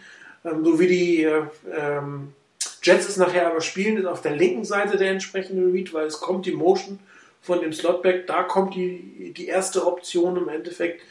Ähm, das heißt, Entschuldigung, ich erzähle Blödsinn. Bei dem, bei dem ersten Spielzug wäre der Back wieder der Backside. Defensive End wäre der Read. Äh, wenn der nach innen geht, ähm, behält Tim Thibault den Ball und läuft über diese Seite raus. Ich habe totalen Blödsinn erzählt. Also vergesst das alles. Das ist der Read für, für, die, für, die, für den Fake nach links, Backside Defensive End. Das ist ja nicht so schwer. Auf den, entsprechend auf Bild 2 ist es genau andersrum. Das heißt, das Slotback kommt, die, die, der Fake geht auf die rechte Seite von den Jets, also dementsprechend ist es der rechte Defensive End der, der Jets, der den Fake machen soll, der, der, der, den, der den, auf den der, den Read gemacht werden soll, wenn du die klassische Option spielst. In diesem Fall ist es aber ein Passspielzug. Dementsprechend kann es natürlich auch schlechtes Zone-Blocking sein, weil sichergestellt werden muss, dass Tim Thibault eine Pocket hat. Das kann ich weiß nicht, ob man das jetzt als, als Trend, das müssen wir den Jets mal sehen, ob die bei jedem Spielzug, der ein Pass wird, auf das Zone-Blocking in irgendeiner Form verzichten oder ob sie da Mittel und Wege finden. In diesem Fall haben sie aber eine Pocket für Tim Thibault gebildet. Trotzdem hat er den Fake gemacht.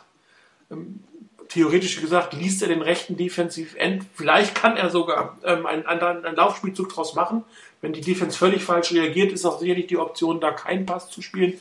In diesem Fall ähm, ist das Containment der Defensive Ends aber hervorragend. Also die bleiben auf ihren Positionen, da wird keine Lücke aufgemacht. In Bild 3 sieht man dann aber den Fehler, den die 49ers machen. Beziehungsweise in diesem Fall ist es Dante Whitner, der den Fehler macht. Obwohl links neben ihm ähm, Carlos Rogers steht, der eigentlich niemanden hat. Der hat keinen, der hat keinen Gegenspieler. Der kann das Outside Containment machen. Haben wir eine sehr starke Reaktion äh, von Dante Whitner auf die linke Seite. Also er bewegt sich wirklich aus der Mitte des Feldes in Richtung des Playfakes und macht die Mitte komplett frei. Äh, die Defense ist äh, relativ klassisch in dem Moment aufgebaut. Patrick Willis hat Tim Thibault, also ist direkte Gegenspieler von Tim Thibault, macht liest ihn, ob er nicht vielleicht doch selber den Ball behält oder läuft. Und ähm, Navarro Bowman macht sowas wie ein, wie ein Passwatch, so ein Run-Blitz, was immer da gecallt werden wird, geht jedenfalls nach vorne. Und äh, diese Bewegung von Donta Wittner macht hinten genau die 45-Yard-Linie auf. Ja, das ist, und das war eine unnötige Bewegung, ähm, er hätte im Prinzip ein Stück weit zurückbleiben können. Selbst wenn, das, wenn der Running Back mit Vorblocker gekommen wäre, hättest du immer noch, dass Carlos Rogers den Blocker nimmt und dann Dante Whitner hinterher den Running Back nimmt. Er hat meiner Meinung nach überreagiert. Das sieht man nachher relativ gut, wenn man das als, als Aufzeichnung sieht. Diese Bewegung, die sehr stark nach außen geht. Er macht dann die Mitte auf und das ist genau die Idee, die eigentlich da ist in diesem Spielzug, dass der, mit, der, der, der Spieler in der Mitte, wer immer es denn ist, weggelockt werden soll und dann kommt dieser Sprung äh, von Tim Thibault, das hat er bei Florida, ich weiß nicht wie oft gemacht und wie viele Touchdowns er damit erzielt hat, mit diesem halb eingesprungenen äh, kurzen Pass, ist eigentlich unglaublich. Und das Einzige, der jetzt wirklich da noch die, äh, die Chance hat, ihn aufzuhalten, ist der Sean Golston, der dann, das habe ich mir jetzt gespart, darum ging es in diesem Play auch gar nicht, der dann sehr gut reagiert, nach vorne reagiert, nicht nur den Tackle macht, sondern auch im Prinzip den, den, den Fumble kreiert. Aber hier ist auch wirklich, das Design ist dazu da, dass man einen der Spieler dazu verleitet, einfach eine falsche Bewegung zu machen. Und wenn er in dieser falschen Bewegung drin ist, kommst du da auch im Endeffekt nicht wieder raus. Und dadurch hast du die Lücke und du brauchtest es, man sieht es ja, der First Down markiert, die First Down Markierung ist da an der, an der 41. Das heißt, man braucht nur wenige Yards und das ist genauso Design. Das, dafür hat man Tim Thibault geholt und das ist von der Theorie her extrem gut gelaufen ähm, von der Defense nicht sonderlich gut aufgepasst im Vorhinein und dann Glück gehabt, dass Golds in diesem Tackle macht. Ja, also da hast du sicherlich recht. Die Niners Defense hat nicht, ähm, die hatten Gegner großteils wirklich unter Kontrolle gehabt und ähm, hat dann aber auch sicherlich ein bisschen das Glück gehabt, dass die die Jets dann, wenn es mal halbwegs funktioniert hat, sich teilweise auch wirklich selbst ins Bein geschossen haben. Genau. Ähm, ich erinnere mich auch an den einen Drive eben gerade mit den, mit den Strafen, die es gab, ähm, wo ich dann auch gedacht habe, naja, das könnten jetzt so die ersten Punkte geben. Ähm, da ist ja, glaube ich, auch beim dritten Down und eigentlich wäre es schon rum gewesen, dann die Strafe gab und dann gab es wieder einen First Down. Und dann gab es am Schluss noch den, den Fumble von Sanchez. Also da waren die Niners schon dran nach dem Motto, hm, das könnte jetzt doch mal ungünstig laufen. Sie haben es irgendwie hingekriegt, weil eben die Jets nicht in der Lage waren, die Schwächen auszunutzen. Zwar haben die Niners sicherlich auch ihrerseits ganz, ganz ordentlich Druck gemacht und hatten wirklich gute, wirklich gute Szenen dabei. So ist es ja auch nicht. Ähm, man soll ja nicht alles schlecht reden. Also beim 34-0, da kannst du nicht nur die Null halten, weil der Gegner so schlecht ist, sondern musst du selber auch was gemacht haben. Aber gerade bei solchen Situationen, da kannst du dann halt durchaus mal ähm, gegen einen stärkeren Gegner Pech haben und die nutzen das dann auch tatsächlich aus. Also von daher ist auch für die Defense noch Luft nach oben. Absolut. Aber äh, dafür, hat sie geschrieben, äh, nicht zu früh pieken. Erst gegen Ende der Saison, wenn alle noch sich strecken können, alle noch was besser machen können, wird es in Summe natürlich besser. Geht mir auch gar nicht darum, die Defense hier zu dissen, sondern einfach mal zu zeigen, dass auch die Jets A Offense spielen können und B, dass diese, diese Art der Offense, diese Wildcat Offense äh, verschiedene Aspekte hat auf die man sich als Defensive Coordinator vorbereiten muss. Und es war einfach für mich ein schön designtes Play. Ähm, und dadurch, dass die Fortinanders halt den Fumble noch geholt haben, tat es jetzt auch nicht so weh, dass es eine Completion war. Ja, wenn es denn wirklich eine Completion war. Ähm, ich würde eher auf Incomplete Pass äh, tendieren bei diesem Play, aber kann man auch etwas für die, für die 49 entschieden werden. Äh, gut, äh, jetzt habt ihr mir die Steilvorlage gegeben. Ähm, ja, es kann auch mal was vor die 49ers äh, gegeben werden und äh, sie haben auch tatsächlich nachher noch einen Fumble erobert, den sie eigentlich nie hätten erobern dürfen. Ähm, was sehr spannend ist inzwischen, ähm, ich habe das vorher gar nicht so mitgekriegt, ist, dass äh, Mike Pereira eine Kolumne hat. Das ist mir eigentlich erst aufgefallen, ähm, als die, als die Ersatzspiele, als Ersatzspiele, genau, die Ersatzreferees kamen, ähm, dass er die, die bewertet hat, aber er macht das auch, oder zumindest macht er es jetzt auch mit den regulären Refs. Und ehrlich gesagt, man lernt immer wieder. Also ich finde es ganz interessant. Ähm, er hatte ja im Spiel, ist ja schon zugeschaltet worden und, und, war gar nicht so sicher, ob das ein 49ers Ball sein sollte. Er hat das hinterher in seiner Kolumne nochmal erklärt und ich habe einfach dieses Play mal genommen. Das war der Fumble, in Anführungsstrichen muss man sagen, von Santonio Holmes. Hier sind zwei Regeln zur Anwendung gekommen, die beide oder hätten zur Anwendung kommen müssen, so ist es korrekt, die beide den Ball bei den Jets gelassen hätten. Und das war das, was er am Anfang schon angedeutet hat. Das eine ist, ähm, Santonio Holmes, ähm, ihr müsstet es eigentlich sehen, das ist Antwort äh, 37. Mhm. Santonio Holmes gibt sich selbst sozusagen auf. Das, ich habe bei dieser ganzen Sequenz Bild 1 bis Bild 5 im Endeffekt, er geht zu Boden und macht keine Anstalten, dieses Play fortzusetzen. Und das ist die Regel bei der Formation, you, you, you, declare yourself down. Das hatten wir letztes Jahr, meine ich, mit, mit Kendall Hunter. Als der irgendwo beim Spielzug mal gestolpert ist und nicht wieder aufgestanden ist und dann den Ball verloren hat, war das kein Fumble. Ich, irgendwie klingelt es da bei mir. Genau weiß es aber auch nicht mehr, in welchem Spiel das war. Das heißt, äh, du bist auf dem Boden, äh, bist zwar nicht berührt, aber du sagst, ich bin down bei ich bin nicht down bei Kontext, sondern down bei Aufgabe.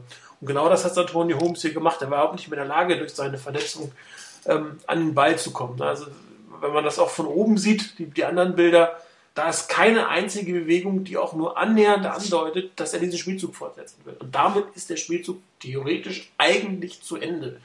Das zweite, was in dieser Regel, äh, was, was hier drin vorkommt, das sieht man im Bild 6 zum Teil, aber sehr deutlich sieht man das in Bild 10 was ähm, Antonio Holmes macht, er wirft den Ball nach vorne. Der fummelt den nicht, mhm. sondern das ist eine Bewegung, dass der Ball weggeworfen wird. Ob er das jetzt bewusst macht, unbewusst, weil er Schmerzen hat, keine Ahnung. Aber er verliert den Ball nicht im klassischen Sinne, sondern er bewegt ihn nach vorne. Und damit ist das ein Illegal Forward Pass. Das ist eine Strafe, wäre eine Strafe gegen die Jets, aber es ist ein Forward Pass und dementsprechend kann es kein Fumble sein. Das heißt, hier haben die Refs trotz ähm, Challenge, die dabei war, äh, zwei Regeln quasi missachtet und das ist schon ein bisschen Glück in dem Moment. Das war letztendlich der, der, der Genickbruch, dass dieses 24 zu 0 und ähm, da haben die Vorhinein wirklich, wirklich, wirklich Glück gehabt, dass sie diesen Ball und diesen Touchdown bekommen haben. Ich hatte es erst nicht verstanden, als Mike Pereira so ganz verstanden, warum Mike Pereira, als er dazugeschaltet wurde.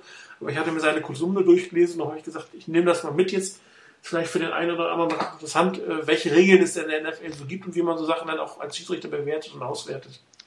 Genau, also ich meine, ich meine, ähm, so langsam reicht's. Also ich bin schon dafür, dass jetzt die richtigen Refs zurückkommen genau. und die Replacements endlich draußen bleiben. genau. Nee, ähm, Im Spiel, ich bin nicht mehr ganz sicher, ich glaube, es war Moose Johnson, ähm, der gesagt hat, ähm, es gibt die Regel, dass du auf den Boden gehen kannst und wenn du dann eigentlich dich ganz klein zusammenrollst und zeigst, ich mache nichts, ähm, dann bist du down. Und irgendwie in, ob das jetzt in dieser Geschwindigkeit, wo dieser Ball dann auch rauskommt, wirklich so gesehen wird von den Refs, ja, die haben anders entschieden. So ganz, ganz klar hat es auch äh, Mike Pereira während dem Spiel, ähm, kann ich mich nicht mehr daran erinnern, dass er so klar gesagt hat, es wär, er war wirklich äh, so down. Aber er war skeptisch, ne? Er war die ganze Zeit, als er eingemeldet war, war er skeptisch. Also er hat es nicht ja. so deutlich gesagt in seiner Kolumne, aber er hat es ähm, zumindest schon im, im, im, Gefühl gehabt, sozusagen, muss man sowas sagen. Ja. Okay, ich habe nochmal ein Thema draufgesetzt. Äh, habe ich gemerkt, dass hier meine eigenen Radio-Kollegen nicht mal das Programm kennen. Ich hoffe, ihr könnt trotzdem was dazu sagen, und zwar das Thema Special Teams. Und dass ich nicht der Einzige bin, der dieses Thema Special Teams äh, kritisch sieht. Das hat äh, unter vierter Mann sozusagen vorhin am Telefon verraten, der hat doch gesagt, mach doch mal was zum Thema Special Teams. Da wir, ah, auch du liest das Programm nicht. Ich hoffe, die anderen liest es regelmäßig, damit ihr wisst, welche Themen kommen. Ähm, ich wollte kurz das eine aus dem Thema Special Teams sagen ähm, oder auch mit euch diskutieren, äh, weil es ist nicht mehr so dominant. Also viele Fehlschüsse von David Akers im Verhältnis zum letzten Jahr. Ähm, und die Returns sind auch lange nicht mehr so gut wie letztes Jahr. Vom Bauchgefühl her würde ich auch mal fast sagen, dass die Kick-Coverage nicht ganz so gut ist wie letztes Jahr. Klar, es ist ein, ist ein äh, geblockter Punt dabei gewesen, aber der war bei einem One-Man-Rush doch durchaus auch ähm, ein bisschen auf die äh, Leistung der Jets in diesem Fall zurückzuschreiben, muss man sagen. Das war jetzt kein, keine super Special Teams-Aktion, die da zum, zum Block geführt hat. Aber ähm, auch das daran krankt meiner Meinung nach momentan so ein bisschen das, das Spiel der Vorteile, dass die Special Teams nicht mehr ganz so überzeugend waren wie letztes Jahr. Wobei ihr mir im, im Vorgespräch ja schon gesagt habt, dass ihr es eigentlich nicht ganz so seht.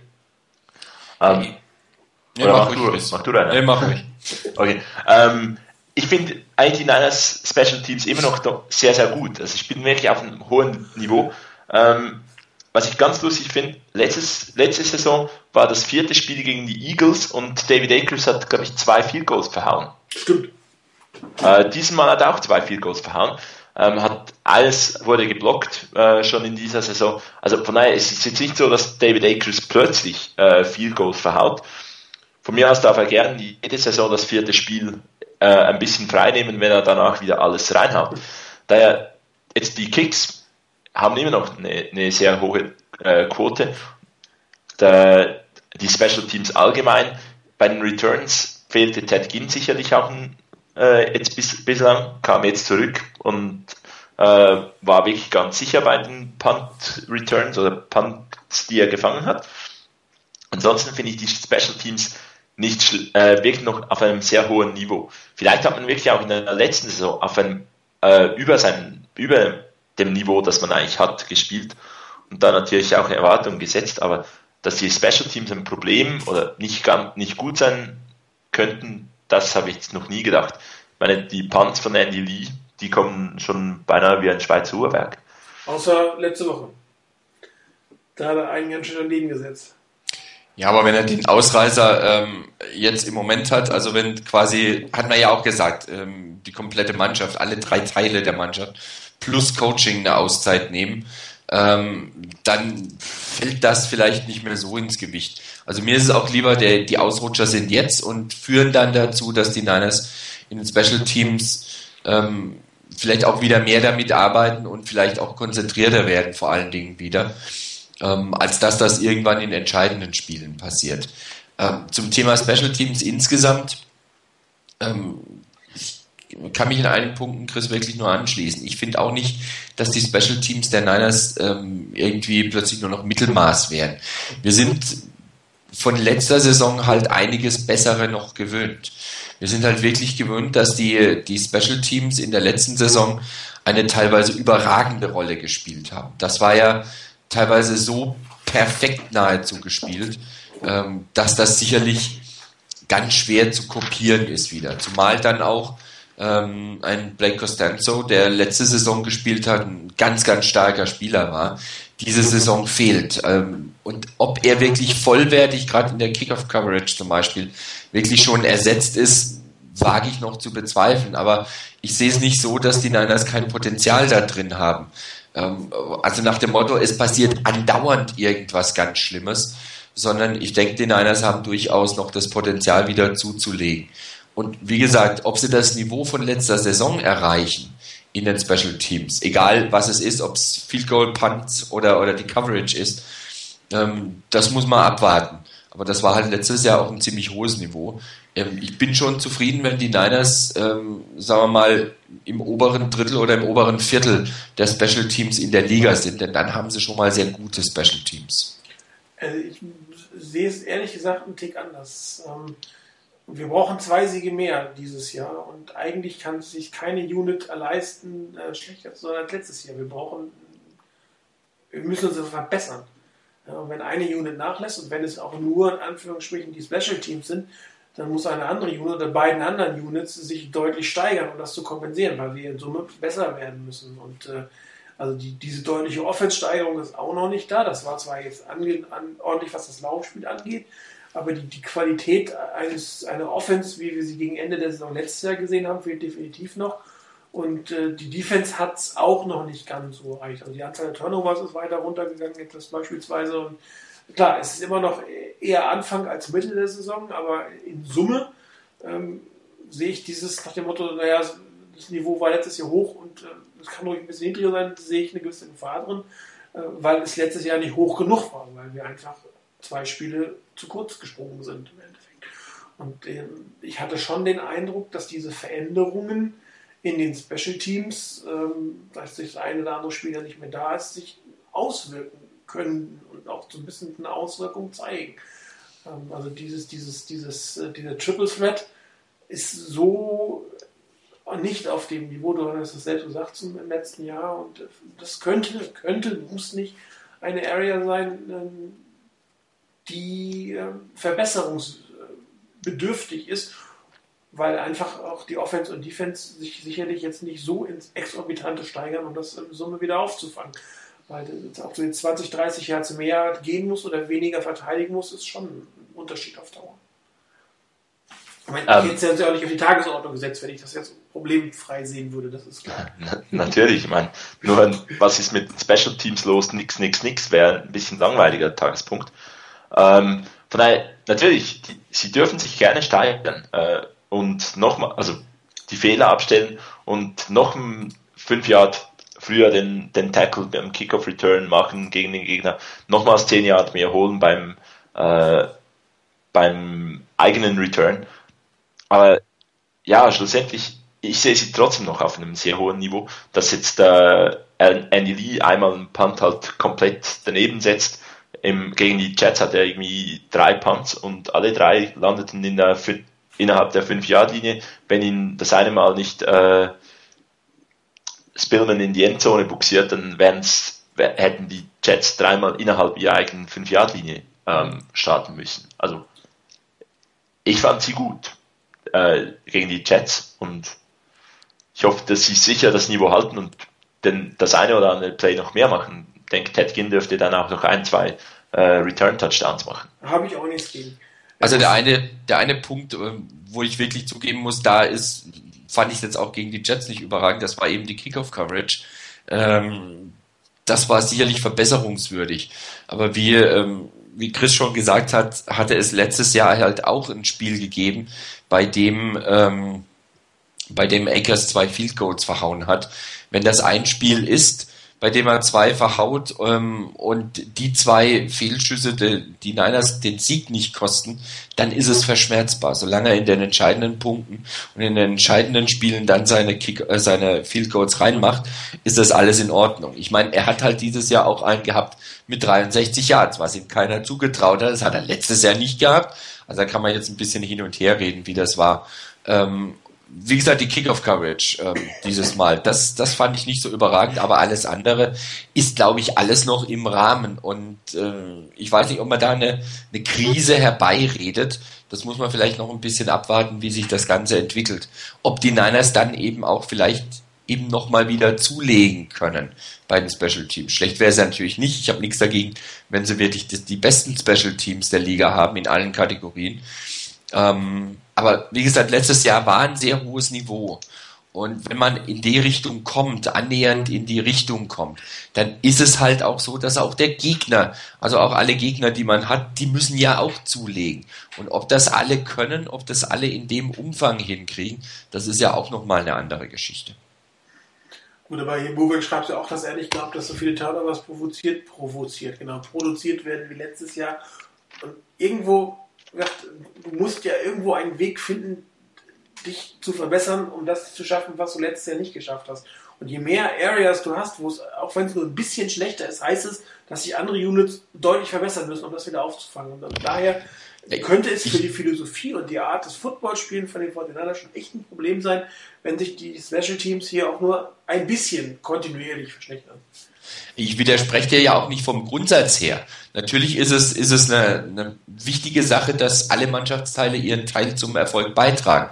Und wenn ein Mannschaftsteil eben schlechter wird, schwächer wird als zuvor, dann ist klar, dass der, die anderen das kompensieren müssen. Und natürlich ist es besser, wenn kein Mannschaftsteil schlechter wird, dann muss der Rest nichts kompensieren. Weil wenn, wenn zwei Mannschaftsteile gleich gut bleiben wie, ähm, wie in der Saison zuvor und ein Mannschaftsteil etwas besser wird, dann ist das ganze Team letztendlich schon besser. Das ist sicherlich richtig. Nur ich würde im Moment zumindest noch nicht die, die Situation sehen, dass da irgendwie Panik ausbrechen muss, nach dem Motto, oh Gott, oh Gott, oh Gott, wie schlimm ist das schon? Weil so dramatisch schlimm sehe ich es nicht du hast sicherlich recht, dass letztes Jahr das Niveau insgesamt in den Special Teams wahrscheinlich ein bisschen höher war. Ähm, die Frage ist halt, ob dieses bisschen nach unten jetzt im Moment da ist und die Mannschaft dann insgesamt einfach besser wird wieder, also sich wieder erholt, ähm, oder ob das eine Tendenz ist nach unten. Wenn es eine Tendenz nach unten ist, dann gebe ich dir recht, dann haben wir ein großes Problem. Ja gut, das sollen wir uns in den nächsten drei Wochen mal anschauen und nach dem äh, Seahawks-Spiel in der Webradio danach nochmal vielleicht eine, das auf die Tagesordnung setzen, ob das immer noch so schlecht ist oder nicht. Jetzt sollten wir erstmal eine Woche nach vorne gucken. Äh, zum Buffalo Bills Spiel. Vielleicht darf ich noch was zu den Special Teams sagen. Ja, ja.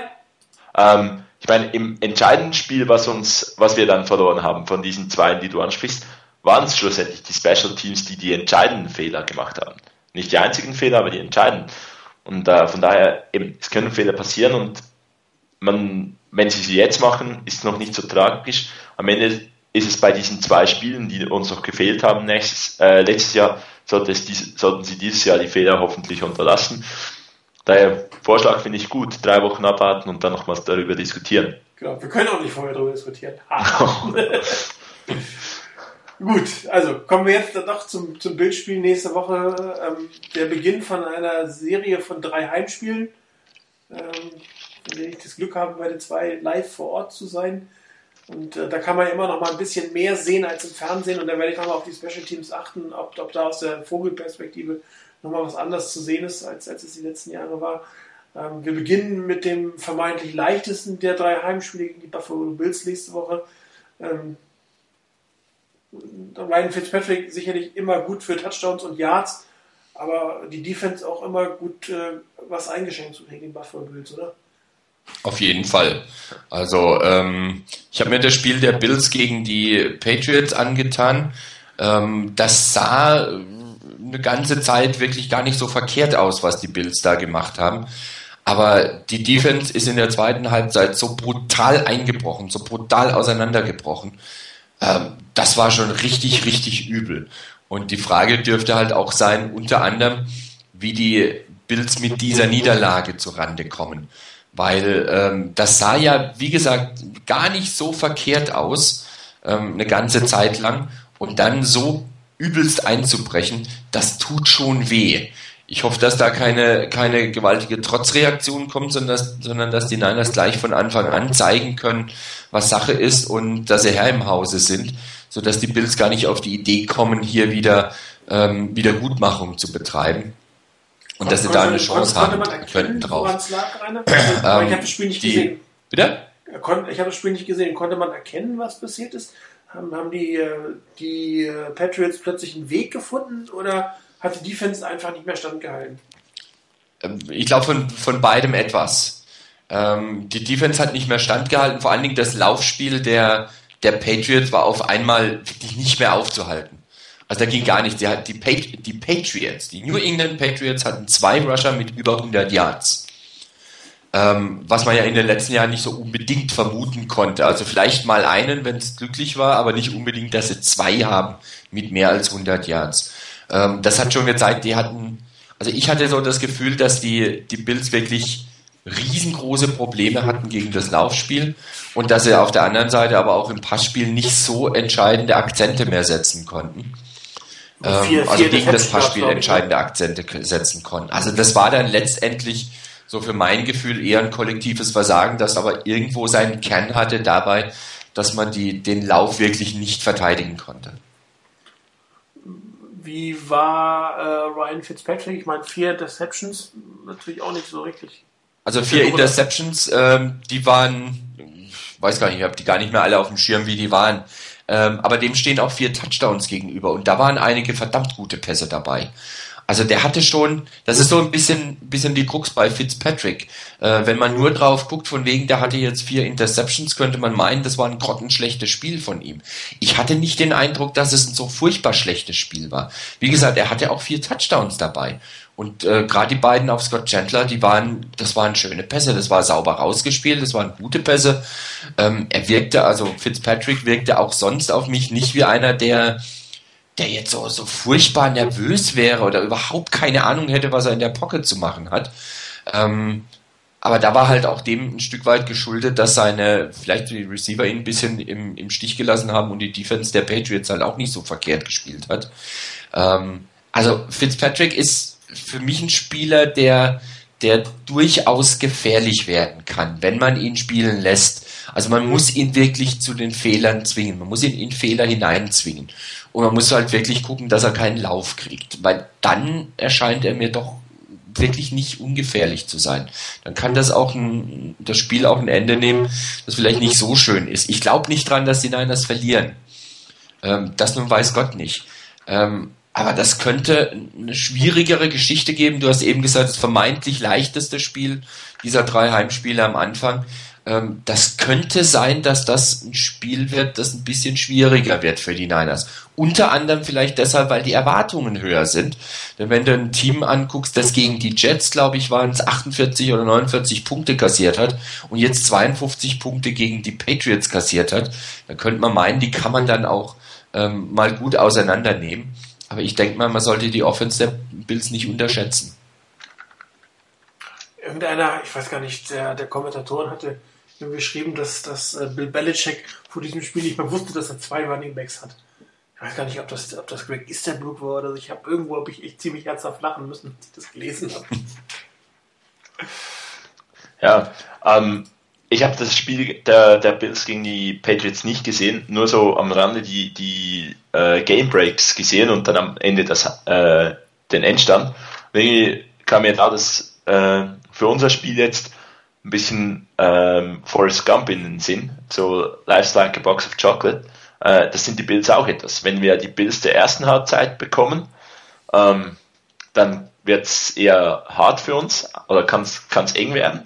Wenn wir sie, wenn wir aber in, in die auf die Bills der zweiten Halbzeit treffen, na dann äh, könnte es das fünfte Spiel sein, was letztes Jahr gegen die gegen die Buccaneers war und vielleicht endlich hoch enden. Also von daher dürfte interessant sein, welche Bills dann effektiv kommen. Für die Fortinanders gilt das, was Rainer richtig gesagt hat. Von Anfang an ähm, aktiv in diesem Spiel sein und äh, gar keine großen Chancen zulassen und den Druck konstant aufrechterhalten. Weil ich denke, ähm, Fitzpatrick ist so ein bisschen der Typ, wirklich, wenn, auch wenn mal etwas nicht so gut geht, ähm, er kann sich zurückkämpfen und von daher von Anfang an über 60 Minuten wirklich konzentriert spielen und dann das, das Laufspiel früh etablieren können. Ihr habt jetzt relativ viel über Fat, Fat, Fat oh Gott, oh Gott, oh Gott, oh Gott, Fitzpatrick. Ich brauche echt Urlaub. Fitzpatrick gesprochen. Ähm, dabei haben die Bills das viertbeste Running Back Game der, der Liga. Das darf man nicht unterschätzen. Wobei, jetzt mal abgesehen von Adrian Peterson letzte Woche, die, die Running Backs den 49ers relativ gut liegen und äh, wenn sie es dann tatsächlich auch hier schaffen, Spiller und, und, Jackson in den Griff zu bekommen, dass alles auf den Schultern von Ryan Fitzpatrick liegt. Und ich glaube, das ist dann sein großer Schwachpunkt. Also wenn er muss, am Ende, wenn es auf ihn ankommt, äh, dann versagt er. Wenn er ähm, mitspielt oder ähm, zweite Geige spielt sozusagen hinter den Running Backs, dann, dann sind die Sachen auch wirklich gut, die, die er machen kann.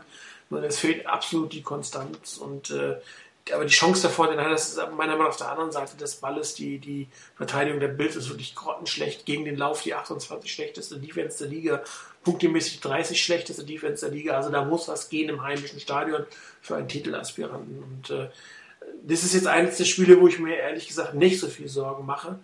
Äh, vielleicht äh, muss ich irgendwann in drei Wochen einen kleinen beigeben, wenn wir dieses Spiel dann noch kurz Revue passieren lassen. Aber ähm, das ist für mich wirklich so ein, so, ein, so ein, Spiel, wo du eigentlich gar nicht drüber nachdenken darfst in der Situation als Team, dass du es verlieren könntest. Äh, weil die Jets, äh, weil die Bills meiner Meinung nach nicht so viel stärker sind als die Jets und da noch auswärts spielen. Ähm, also alles andere als ein Sieg mit zwei Punkten, zwei Punkten, wollte ich sagen, mit zehn Punkten, also zweistellig, würde wirklich fast schon eine Enttäuschung darstellen in diesem Fall. Also es mag jetzt ein bisschen überheblich klingen, aber die Ansprüche der Fortinanders sind einfach gestiegen und dann musst du mit bestimmten Gegnern auch ähm, entsprechend umgehen können. Sonst äh, sind deine Ansprüche relativ schnell wieder ähm, auf Singletary-Niveau. Ich meine, die, die Ausgangslage ist genau wie die vor dem Spiel gegen die Vikings und vor dem Spiel gegen die Jets. Wenn die Niners das Spiel spielen, was sie können, dann ist es ein klarer Sieg für die 49ers. Nur sie müssen es dann auch noch spielen und die, der Gegner darf dann auch nicht gerade noch den absoluten Top-Tag haben. Ich denke, die, die Key Matchups von diesem Spiel, ähm, und das ist jetzt bewusst ohne Vornamen gewählt, Smith gegen Fitzpatrick. Ähm, einerseits Alex Smith gegen Fitzpatrick, ähm, bisschen besser im Pass-Game sein als der Gegner ist sicherlich nicht schlecht, aber auch die beiden Smith von der Defense dürfen gerne ordentlich Druck auf die, auf die Pocket machen. Dann ist auch wieder Smith gegen Williams und quasi die D-Line der, der Bills, die ist ja auch nicht gerade so schlecht. Ich meine, vielleicht nicht ganz so, wie sie Geld verdienen. Ähm, und dann am Ende noch äh, Gore und Hunter gegen Spiller und äh, Jackson. Das bessere Laufspiel wird, wird äh, ziemlich viel äh, Einfluss haben auf dieses Spiel. Interessant ist, dass zum Beispiel ein Mario Williams, den man sonst immer eigentlich ähm, als, als die Gefahr sehen musste, plötzlich gar nicht mehr so im Fokus steht. Er spielt eine relativ schlechte Saison, äh, sagt selber, er sei verletzt, was steht aber auf keinem Injury Report, was ein bisschen eigenartig ist. Ähm, aber er spielt von den Dry Williams, Dry, Dry Williams äh, in, der Defense fast die schlechteste Rolle zurzeit und äh, hat sich sicherlich auch anders vorgestellt. Also, geht vom Super Bowl Contender weg zu einem wirklich eher durchschnittlichen Team und ich hoffe auch, dass, dass er jetzt nicht gerade wie es Jared Allen gelungen ist in der zweiten Halbzeit gegen die Fortinanders, sich so steigert, dass es irgendwann zum, Entschuldigung, zum Problem werden wird. Ansonsten ist von der, von der Defense der, der Bills nicht wirklich wahnsinnig viel zu erwarten. Und daher hoffe ich, dass unser persönlicher Glücksbringer, der im Stadion sitzen wird, ein schönes Spiel sehen, sehen wird. Das hoffe ich ja auch. Also ähm, nicht falsch verstehen, ich gehe jetzt nicht davon aus, dass die Niners wirklich da verlieren werden oder ähm, ich erwarte im Moment auch nicht, dass sie wirklich ernsthaft in Gefahr geraten.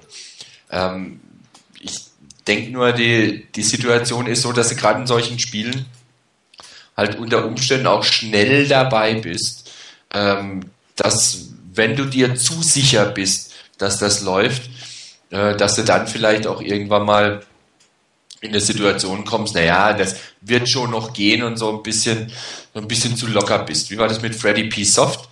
und so in der, in der Art. Und da müssen die Niners auf jeden Fall gewarnt sein und vorsichtig sein, weil da kann das durchaus mal ein bisschen ungünstig laufen. Auch wenn ich glaube, dass die Niners es trotzdem gewinnen werden. Ich tippe allerdings nicht ganz so optimistisch. Ich bleibe ähm, weniger optimistisch. Ich tippe auf sieben Punkte vor. Okay, Chris, dein Tipp? Ich tippe 14 Punkte. Ich bin optimistisch. Ja, ich, ich glaube, ich ähm, habe sogar 14 beim, beim ähm, na, 49ers Challenge gepickt. Also ich sage auch mindestens zweistellig. Mindestens. Nee. Was ich, äh, was ich noch einen kleinen Vorschlag, der, derjenige, der das Spiel live sieht, der soll doch bitte Freddy P. Soft in sein Hotelzimmer bestellen, den da einschließen und dann ins Stadion gehen. Okay, machen wir. Ja, wir, wir spendieren ihm Frühstück vorher im Melz und äh, kriegt dann noch einen, äh, einen Obstsalat extra, sodass er den Bus zum Candlestick verpasst. Genau. Und, und dann äh, halt man, könnt, man könnte ihn einfach auch fesseln und knebeln und im Wandschrank vergessen. Ja, das ist bei so einem soften Kerl relativ schwierig, ehrlich gesagt. Ach, Mütze drüber, drauf, gut. Aber der, der Gameplan steht, ähm, darf ausgeführt werden. Werde ich ich werde äh, Rüdiger nochmal Bescheid sagen, dass er am Wochenende so anfängt und äh, wir werden beim Giants und Seahawks Spiel dann dafür mhm. sorgen, dass äh, der Kleine nicht ins Stadion kommen wird. Gut, dann kommen wir zu unserer letzten äh, Kategorie, die äh, Blicke in die NFL an sich. Ich fange mal wieder an mit meinen Power Rankings diese Woche. Ähm, ich habe, äh, auch wenn ich es schwer erklären kann, die 49ers vor die Ravens gesetzt, weil ich glaube, dass sie in Summe das bessere Team sind und ich sie nach der Niederlage gegen die Vikings zwar relativ bewusst ziemlich tief gesetzt habe, ich aber glaube, dass das so ein derartiger Ausrutscher war, dass der eigentlich keine große Aussage über das Team in Summe und langfristig machen wird, dass ich sie glaube, dass sie derzeit ähm, das drittbeste Team der Liga sind. Ähm, die Texans und die Falcons spielen wirklich zwei hervorragende Saison. Bei den Falcons sieht es halt so aus, dass die Spiele, die sie eigentlich verloren haben, am Ende noch gewinnen. Und wenn dir das gelingt, dann kann dir in so einer Saison relativ viel gelingen. Äh, die Packers selber sind bei mir immer noch an, an fünfter Stelle. Die sind aber, wie soll ich sagen, da äh, auf Bewährung. Ja, das ist etwa eine Position, die sie vom Potenzial her und von den Ansätzen auch gegen die Saints durchaus haben. Aber da muss ein bisschen mehr kommen, sonst werden sie von den Patriots und von den Cardinals, man mag es nicht glauben, überholt werden, weil auch die, Entschuldigung, durchaus nächstes Wochenende äh, 5-0 stehen könnten. Rainer wird sicherlich noch was zur, zur West sagen nachher. Oder nicht sicherlich, sondern wird was dazu sagen. Den größten Drop haben gemacht die Cowboys und die Giants. Ähm, die Giants wieder eine Saison wie letztes Jahr irgendwie weder Fisch noch Fleisch. Wenn Eli gut spielt, spielen sie gut. Wenn Eli schlecht spielt, spielt das Team schlecht. Ähm, vielleicht würgen sie sich gerade wieder in die Playoffs und machen den nächsten Run. Das weiß man natürlich nicht. Im Moment äh, habe ich sie erstmal relativ weit runtergesetzt. Das gleiche wie die Cowboys. Ähm, völlig überbewertet eigentlich das Team. Da passt nicht sehr viel zusammen. Ähm, sie können sich eigentlich, egal was, was, das, was der Ownership sagt, nach einem neuen äh, äh, Quarterback umsehen. Tony Romo, so wie er spielt, teilweise kann nicht die Antwort sein und damit werden die Cowboys keinen Super Bowl gewinnen. Auch runtergesetzt habe ich die Seahawks, die doch etwas überraschend verloren haben. Und am Ende hat sich eigentlich nicht viel getan. Dann noch Browns, Colts, Jaguars und Dolphins und die Saints. Das ist jetzt mehr als ein Ausrutscher. Das ist ein eindeutiger Trend, der nach unten geht. Und ich bin mir gespannt, ob die Saints sich jetzt am Wochenende fangen werden, weil angeblich ähm, ähm, zum potenziellen neuen Rekord von Drew Brees die drei gesperrten Trainer im Stadion sein sollen. Vielleicht spielt dann das Team noch mal ein bisschen besser, aber die Saison des Saints ist eigentlich ähm, am Ende. Da ist nicht mehr viel zu holen. Wirklich enttäuschend auch äh, die Titans und die Chiefs, von denen ich persönlich dieses Jahr etwas mehr erwartet hätte. Aber mal gucken, ob sich im Laufe der Saison noch, fällen, äh, noch fangen.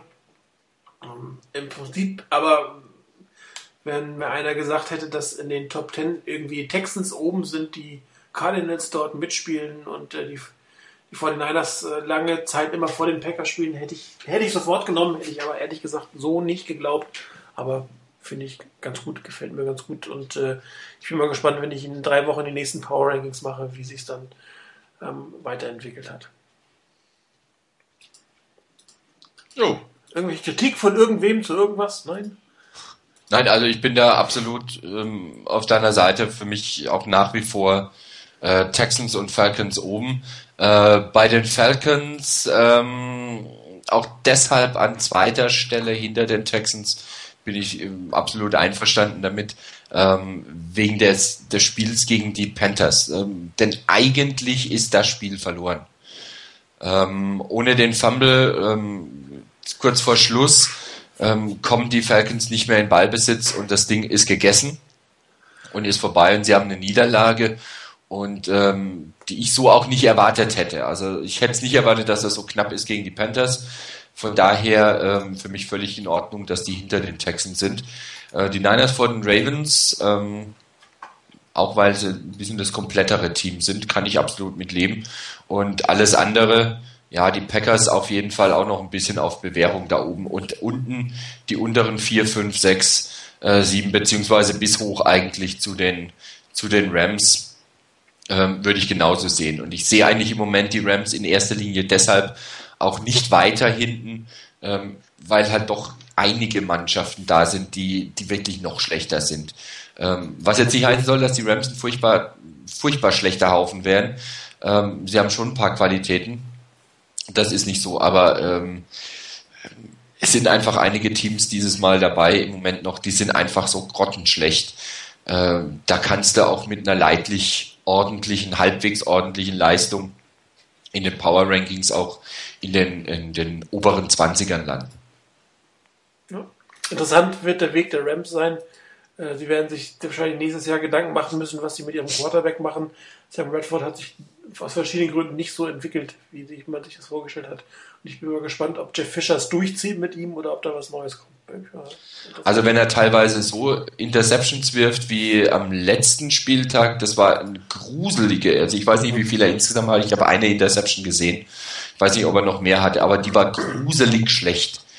Also entweder ist da was völlig daneben gegangen mit seinem Receiver oder er, er war einfach völlig blind, als er die geworfen hat. Das war grausam. Und wenn er da nicht besser wird in der Kategorie, ähm, dann kann ich mir nicht vorstellen, dass Fischer allzu lang noch an ihm festhält. Ja, Glaube ich auch nicht. Gut, Rainer, dann, wie sieht es denn aus mit der NFC West am Wochenende? Äh, am Wochenende ist nicht viel mit NFC West außerhalb der, der Niners. Ähm, dafür halt heute Nacht schon. Ähm, die Rams spielen zu Hause gegen die Cardinals. Ähm, eben hatten wir es, die Cardinals doch relativ weit oben in deinen Power Rankings, die ähm, Rams dann irgendwo in den 20ern. Von daher klare Sache. Ähm, könnte man meinen, allerdings muss ich dazu sagen, ich war letzte Woche eigentlich absolut überzeugt davon, dass die Cardinals ähm, mit den Dolphins keine großen Probleme haben werden. Das war eine ganz enge Kiste. Ähm, am Anfang ziemlich schwach von Kolb. Ich habe den Schluss nicht mehr gesehen und den, die zweite Halbzeit nichts davon gesehen. Ähm, Kolb hat anscheinend das Team dann wirklich noch zum Sieg geführt. Ähm, ist so ein bisschen seltsam einzuschätzen. Also da tue ich mir im Moment wirklich schwer. Ähm, ich glaube, dass die Cardinals das Spiel gewinnen werden, auch wenn es mir nicht wirklich gefallen wird.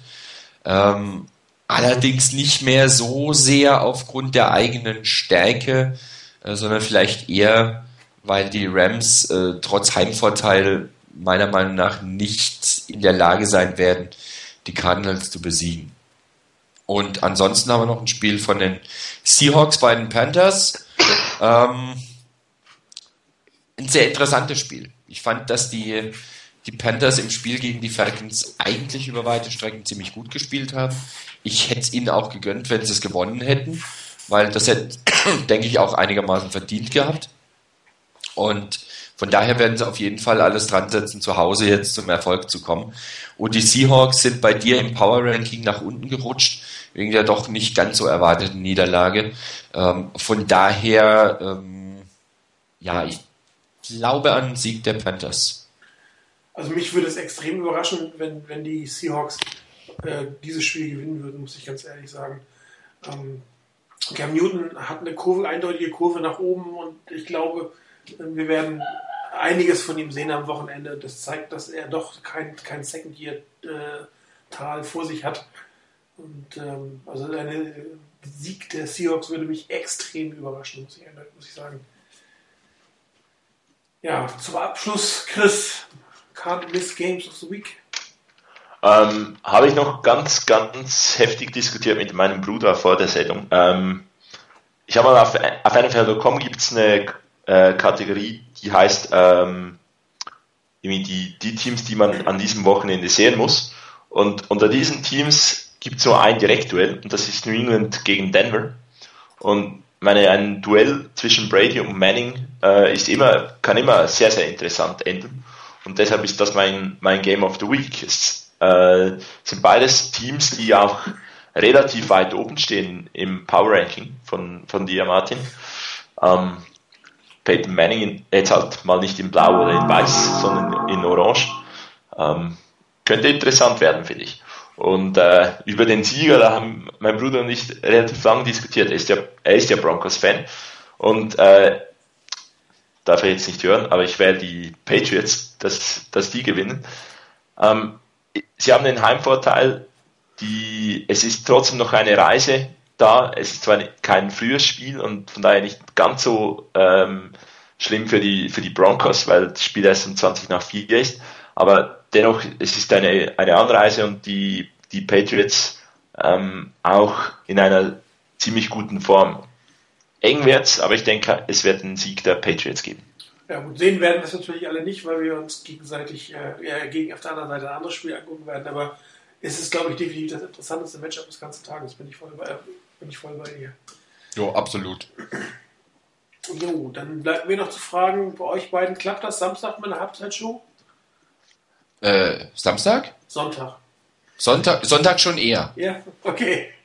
Bei ja, mir leider- klappen. Absolut, total. Bei mir klappt es leider weder am Samstag noch am Sonntag. Gut, dann werde ich versuchen, äh, dass wir einen Ersatzspieler bekommen für die Halbzeitshow und äh, ansonsten machen Rainer und ich es zu zweit. Das heißt, wir werden uns dann wieder hören. Wir machen es genauso wie letzte Woche. Ich werde kurz äh, euch die Chance geben, aufs Klo zu gehen, eine zu rauchen, ein neues Bier zu holen oder was immer, drei Minuten lang und dann werden wir ungefähr eine zehnminütige Halbzeitshow machen.